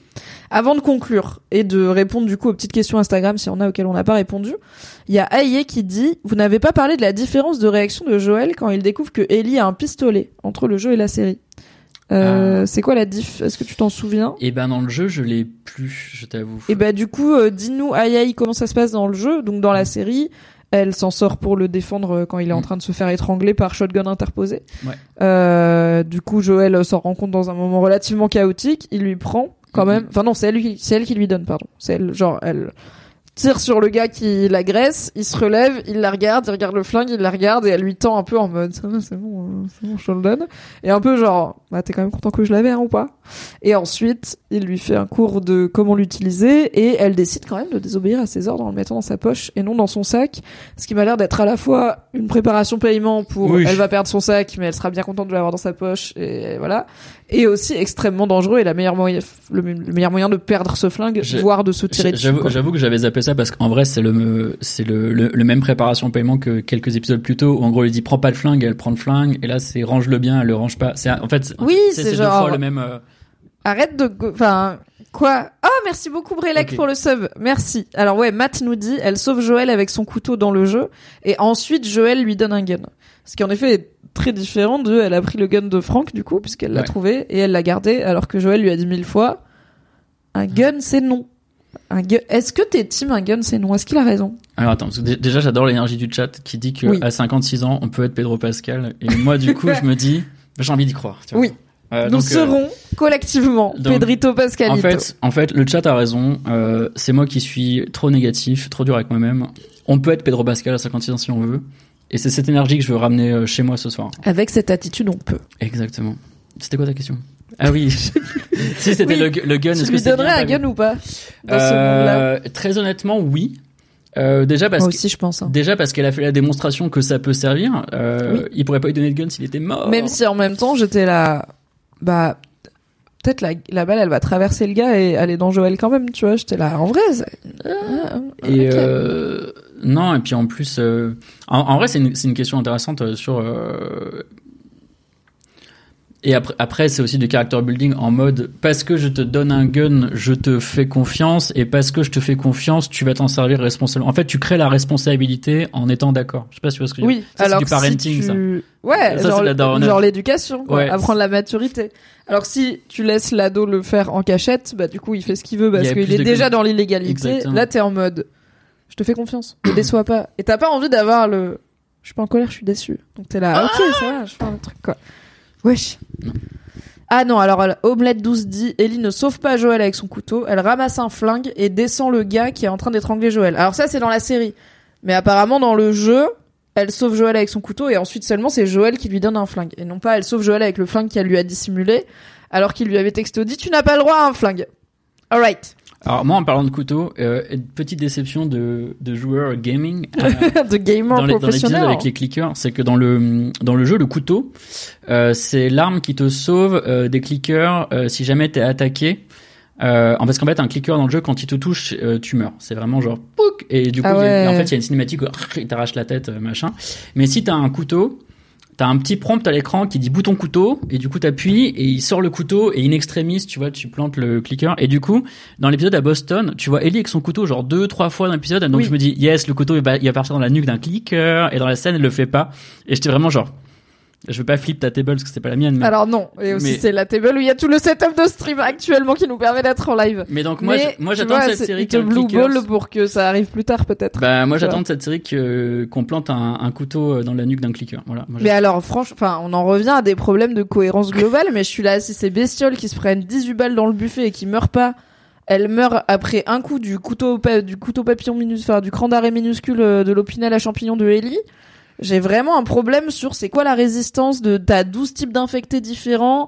On est 20 ans après, t'en as mon gars, il cavale quand même encore très vite. Enfin, il continue à infecter des cadavres dans la ville. Tess, elle a dit vite fait. Et c'est pour ça qu'en ville, il y a de plus en plus d'infectés 20 ans après. Je suis là. quoi? Quoi? Non alors elle, elle disait que C'est le plus- mycélium. Non, non, que t'as de plus en plus d'infectés parce que quand les gens ils arrivent en ville, ils se font infecter et du coup ça. moi j'avais compris ça comme ça, mais. Oui, mais du coup, comment ça marche leur zone de quarantaine? C'est genre ils coupent le mycélium à la porte? Je... ne- Ce n'est pas, ce n'est pas clair pour l'instant. Ce n'est pas clair. Euh, mais du coup, bon, j'espère que si le couteau ça suffit, ils diront quand même, oui, ils ont un point faible dans la nuque, comme nous le sachons après 20 ans quand même de pandémie. Euh, dans la question Instagram, il y avait euh, quelqu'un qui posait la question sur les sports. Euh, Est-ce qu'il y a des sports euh, Toujours pas? Et euh, toujours, Toujours pas. pas. Hein. Ouais. Et donc il y, en aura pas. Euh, en fait, euh, la, la raison évoquée par la prod, que je trouvais assez rigolote et qui te montre au final comment la vraie vie te rattrape. Euh, T'as des raisons euh, un peu chiantes qui sont que si tu payes Pedro Pascal et qu'il est en masque à gaz, bah, tu vois plus Pedro Pascal. C'est la même raison qui fait. euh, si vous regardez- Mandalorian saison 2, néanmoins, euh, ça arrive. Hein. Ouais. Streamer ça fort l'équipe, on voit pas Pedro Pascal Mais, dedans. euh, hein. Un truc qui me rend ouf, c'est dans tous les films Marvel, les personnages enlèvent leur masque dès qu'ils peuvent. Oui. Et notamment. Et ils ont même des masques en nanomachine comme Ouais. ça, genre Tony Stark qui fait oreillette Bluetooth, ça fait. Mais ce qui me fume, c'est que- c'est quand c'est Spider-Man le fait parce que lui c'est une chaussette et donc du coup il est là, il arrive, il Oui. fait. Alors les gars, comment ça va? Oh, le, le méchant arrive. Et en même temps, si j'étais eux, j'enlèverais mon masque tout le temps, mon gars. Ça doit être trop chiant de se euh, parler. Et avec. en fait, l'autre truc d'un point de vue très pratique, c'est que des masques, euh, euh, des, des masques anti-sport, en fait, ça reflète la lumière et, donc, du coup, et ça reflète la caméra et les Ah, yes. et les lights. Et donc en fait, il disait dans un tournage, c'est un enfer parce que Bah ouais, j'imagine. Non, mais à 100%, tu peux pas faire cette. Enfin, tu peux faire cette série avec des masques, mais ça devient un objet Mais du coup, filmique euh, mon pet peeve, c'est que audacieux, quoi. malgré ma haine viscérale et irrationnelle de Last of Us 2, pour moi, une de mes scènes préférées tient sur les sports. Ok. Et, euh, et du coup, euh, ils, vont, ils pourront pas la faire. Et donc, je suis là. Bah après, en vrai, il y a plein de façons de faire Non, ils le tester font- tes ils le persos font, à avoir hein. un masque. Genre, tu ça peut être même un bâtiment où il y avait de l'amiante. Ça peut être euh, ici, c'était une usine chimique. euh, non, non, ils, tu vois, ils, ils, ils trouveront plein une autre de- façon. Ou euh, mais, ici, euh, c'est les, ch- les champignons spéciaux au soleil font des sports, tu vois. mais en fait, ici, c'est le Covid, il faut mettre un masque, tu vois. en, fait, dans, dans tout Last of Us euh, 1, à part la fois où Ellie elle se fait mordre là, par un clicker et qu'il se passe rien, euh, son immunité elle rentre pas vraiment en jeu.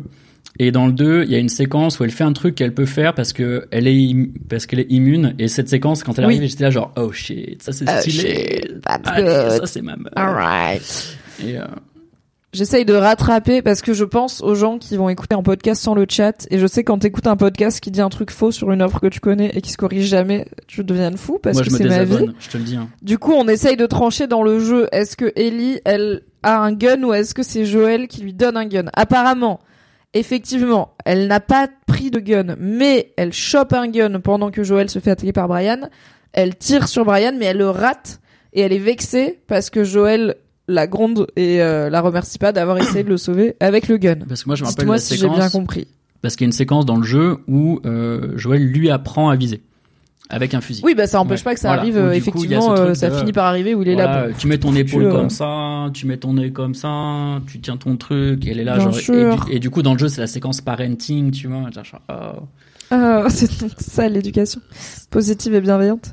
Euh, moi j'ai trouvé ça cool pour le coup pour cette petite scène de tuto flingue qu'elle lui dise genre c'est bon j'ai enfin j'ai les bases je les ai appris parce que déjà c'est cohérent toujours dans cette histoire de comment marche cet univers. Bah oui dans cet univers les gamins tu leur apprends à tenir un flingue et à tirer.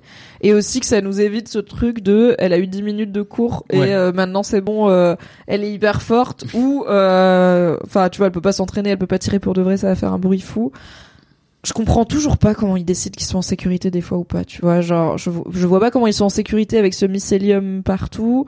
Il devrait y avoir des infectés dans un appart sur deux. Il devrait y avoir des humains terrés. Enfin, je, I don't get it, mais bon. Comme t'as dit, c'est pas forcément la série de l'année, tu vois. Mais on passe un bon moment.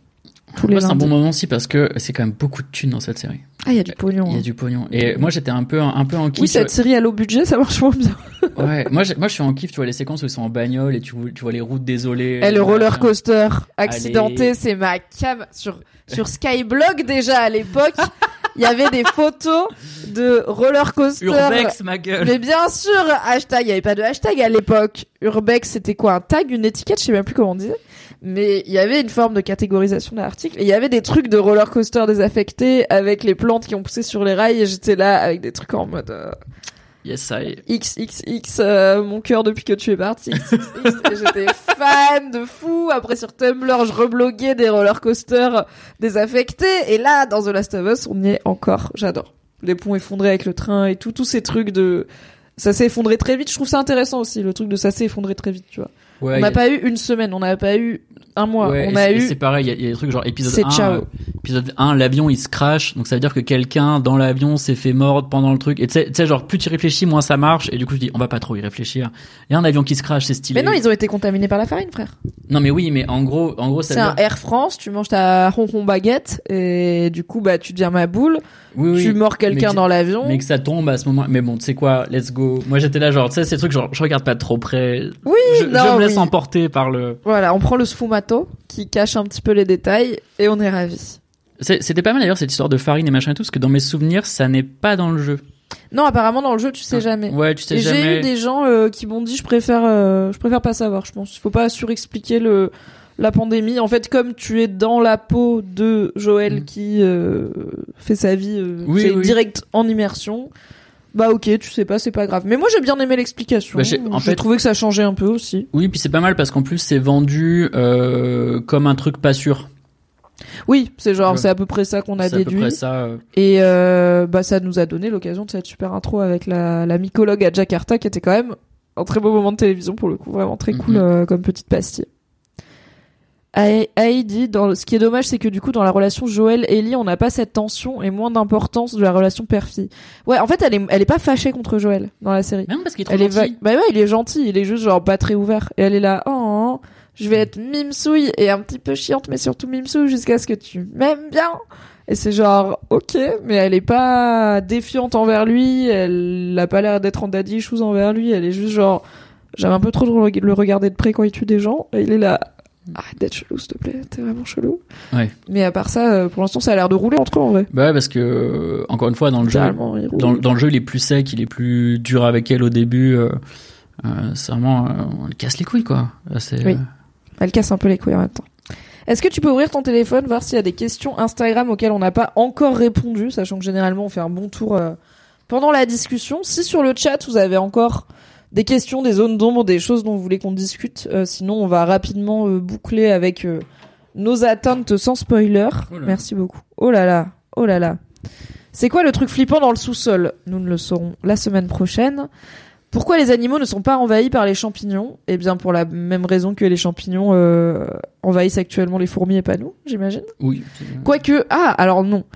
Ah non, c'est intéressant. Dans la série, dans le la toute première intro avec les scientifiques des années 60, ils disent que le cordyceps peut pas survivre à plus de tant de degrés et que mhm. les humains du coup sont trop chauds. Mais a priori, si ils ont évolué au point de survivre à 37 degrés, bah tous les animaux qui ont une température de 37 degrés ou moins pourraient être susceptibles. Mais là, euh, clairement, on est sur euh, il y a que les humains qui prennent cher quoi. Les chiens ça va, on voit des bisons dans cet épisode et tout. Euh. donc on ne sait pas, mais la nature est ainsi faite. L'épisode était super ennuyeux. Peut-être pas super ennuyeux, mais en effet un peu en dessous. Pourquoi dormir en pleine forêt où on peut se faire croquer alors qu'il y a une voiture à 5 mètres? I don't fucking know. J'étais là, dors dans la vago. Ouais. Vraiment. Ça, ça, tu l'as évoqué toute seule parce que. Ouais. C'est, mais en plus, j'ai, dans ma vie, j'ai fait de très longs trajets en voiture ah, puisque. j'ai cru dans ta vie, t'étais en pandémie zombie. Assez peu. Euh, Mais j'ai fait, par contre, des longs trajets en voiture avec mon daron puisque on allait euh, au Maroc où il y a une partie de ma famille, euh, tous les étés en bagnole, ce qui correspond à 36 heures de bagnole aller simple. Yes. Fun times dans une laguna qui n'a pas la clim, à une époque où il n'y a pas internet et où il n'y a pas non plus beaucoup à part. Genre, tu peux mettre un CD dans l'autoradio et c'est tout. C'est le même CD. Ouais. Et non, t'as la pochette avec les 50 CD, bien sûr. Ah, dont une partie pris à la médiathèque. Et du coup, on dormait dans la vago et je peux comprendre qu'il y a un côté où quand tu passes ta journée, quand tu passes tout ton temps dans une bagnole, t'as juste envie d'en sortir, de plus être dans cette odeur, de plus être dans cette mm. sensation et tout. Mais déjà petit il n'y avait pas des zombies. Et petit 2, on finissait quand même par dormir dans la vago, même à l'arrêt. Il y avait que mon père qui lui préférait dormir dehors pour s'étendre les jambes. Ce qui est peut-être mon excuse pour Joël. Joël, je peux comprendre pourquoi il dort dehors. En plus, lui, il conduit, donc il utilise vraiment ses jambes toute la journée et tout.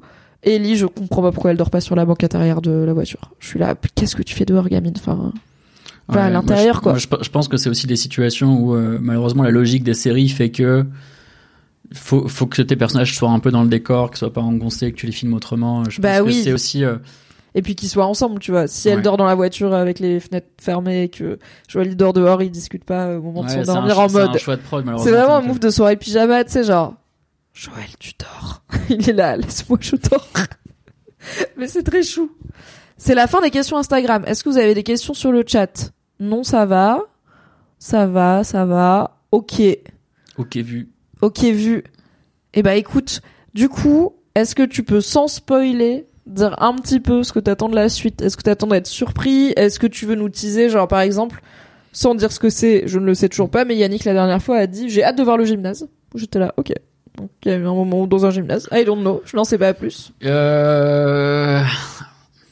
Alors, c'est une conversation qu'on a eu un peu en off, toi et moi. Oui. Euh, c'est que dans le jeu, euh, comme c'est un jeu vidéo, oui. Euh, et que dans un jeu vidéo il faut des boss. Oui. Il y a d'autres types d'infectés que ce qu'on a vu. et je sais pas s'il serait pas cartoon dans la série. Ouais, en vrai déjà les clickers c'était un peu genre c'est border dans une série, ça fait un peu ça te sort limite un petit peu ce design. C'est ça. Et donc la séquence du gymnase, c'est un mini boss zombie un peu particulier. Et voilà, je n'en dis, pas, plus. Et donc du coup, je suis un peu curieux. Moi, très sincèrement, euh...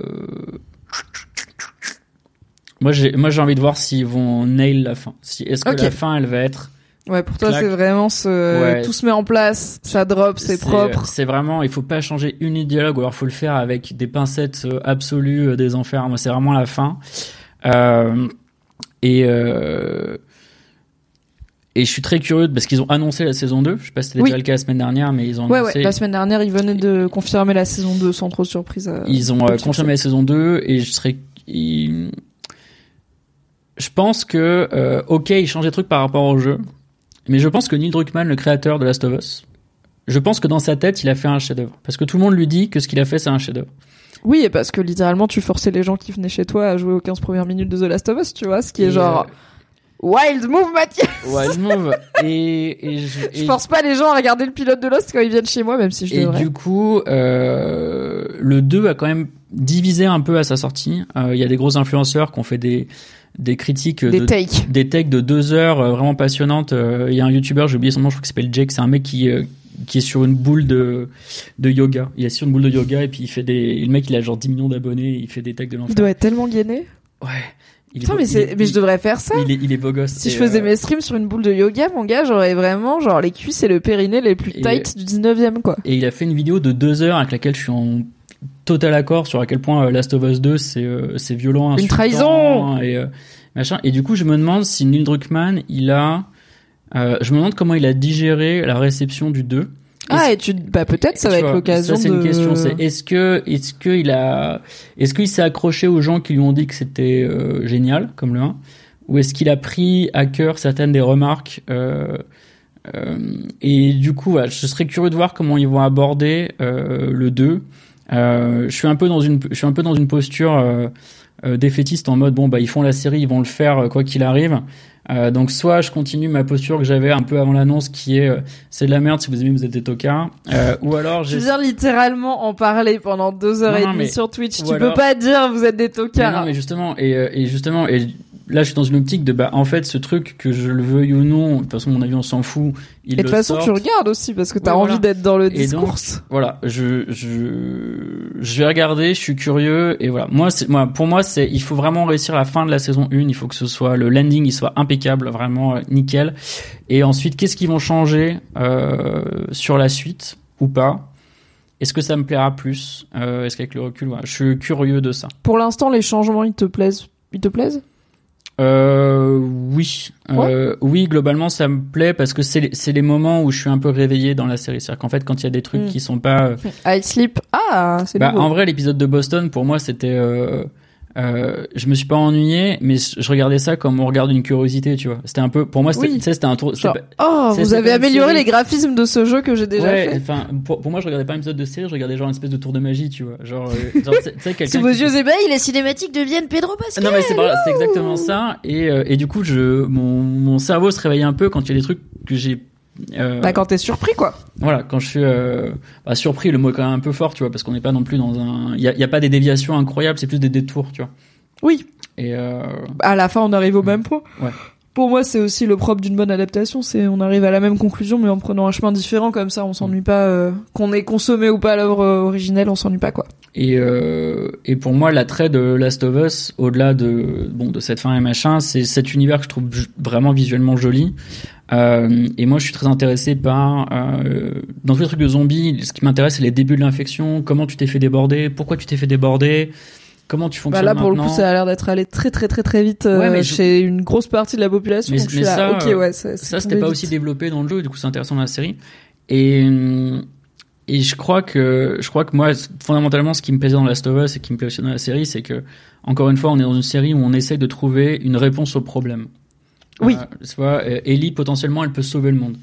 Oui, c'est fou quoi. Et euh, là où la plupart des séries de zombies fonctionnent sur, on va essayer de survivre. Et là, il y a, de, là, y a un de créer notre propre havre de paix, quoi, à la limite. Mais on peut plus régler le problème. On peut pas, les, les, zombies euh, ont gagné finalement, quoi. Et, et là, il y a cette espèce de carotte qui fait que, pour moi, l'histoire de Joël et Ellie, euh, l'histoire du 1, elle peut se passer que dans cet univers. Ok. L'histoire du 2, il n'y a pas de zombies, ça change rien. Ok. Ça change rien. Tu peux faire The Last of Us 2, euh, post-pandémie, il n'y a plus aucun zombie, etc. Ça ne change aucun des enjeux, rien sur l'intrigue. C'est vraiment. Et c'est pour ça. N'en dis pas trop trop parce qu'après les gens j'en dis pas trop. Ils déduisent des trucs. Euh, mais c'est ça que j'aimais bien, c'est qu'on vraiment on est ancré dans cet univers et le fait que la série nous ancre un peu plus, en nous en disant un peu plus. Et pareil l'épisode de Bill et Frank, le fait que les gens aillent en zone de quarantaine mais qu'ils étaient assassinés, mm. si jamais ça c'est pas dans le jeu, tu vois, c'est des points de détail, c'est voilà, on est, on est, on est dans nos petites briquettes Lego de cet univers-là, et c'est un peu mes petits nuggets que je mange en regardant la, la série. Ok, très bien. Petit nugget euh, sauce barbecue. Merci d'avoir été là. Merci pour l'invitation. C'était un très bon débrief de The Last of Us, pas si salé finalement que euh, tu ne le pensais quand tu as refusé de faire cette émission parce que tu m'as dit vraiment je vais être insultant. Vraiment, j'ai passé, j'ai passé deux mois à dire du mal de tout le monde et tout. Mais euh... et bah au final, on est là tous les lundis et on passe pas, un si mauvais moment sur Prime Video. Regardez la T'imagines si je suis comme ça à 36, alors à 56, tu vas être une crème. Alors. Mais ouais, mais c'est bon, tu te seras, ou alors tu te seras redevenu aigri, tu vois, tu seras redcon, genre jusqu'à 46, tu vas être ultra doux et après tu seras là, vas-y nique, je vais devenir une bouteille de vinaigre quoi. Let's go. On se voit lundi matin pour le stream euh, Reddit comme d'hab et mardi prochain pour un nouveau débrief de The Last of Us. En attendant, rendez-vous en podcast sur YouTube, sur Patreon. Est-ce que tu dis aux gens que l'épisode il sera dispo en avance cette semaine? Ah oui, cette semaine l'épisode de The Last of Us est dispo samedi et non lundi car il y a le Super Bowl. Du coup ils l'ont avancé. Mais nous on fait quand même le live mardi car euh, bah du coup je me casse, je me suis pas organisé en fonction du Super Bowl. Mais faites gaffe aux spoilers et euh, ah oui c'est ça parce que du coup voilà. Et si samedi vous avez que ça à faire, vous pouvez regarder les derniers de nous, épisode 5. Moi, je vais sûrement pas le regarder samedi, donc euh, soyez cool, spoilez pas. Faites attention sur les internets que vous fréquentez si vous ne le regardez pas ce week-end. Et euh, le récap rigolo sortira quand même lundi sur Patreon et euh, on débriefera ça mardi soir avec, je pense, Adibou. Il y a moyen que Adibou revienne. Faut que je lui propose. Re. Oui, re. Merci Mathias. Merci Mimi. Des bisous internet. À lundi. Bye bye. Here's a cool fact a crocodile can't stick out its tongue. Another cool fact you can get short term health insurance for a month or just under a year in some states. United Healthcare short term insurance plans are designed for people who are between jobs, coming off their parents' plan, or turning a side hustle into a full time gig. Underwritten by Golden Rule Insurance Company, they offer flexible, budget friendly coverage with access to a nationwide network of doctors and hospitals. Get more cool facts about United Healthcare short term plans at uh1.com. Merci d'avoir écouté cet épisode. Pour soutenir le podcast, pensez à lui mettre 5 étoiles et un gentil commentaire sur votre appli préférée. Vous pouvez retrouver le reste de mes contenus audio sur le flux Mimi Hegel, mais en podcast, m'écouter avec la créatrice de contenu Marie Kigaille chaque mardi dans le podcast BFF et me retrouver tous les dimanches en compagnie de Fabrice Florent dans notre podcast cinéma Le Film Club. Pour les récaps rigolos de séries, ça se passe sur Patreon. Tous les liens sont dans la description. Je vous souhaite une très belle journée et un grand merci à Valentin Nortier pour le générique.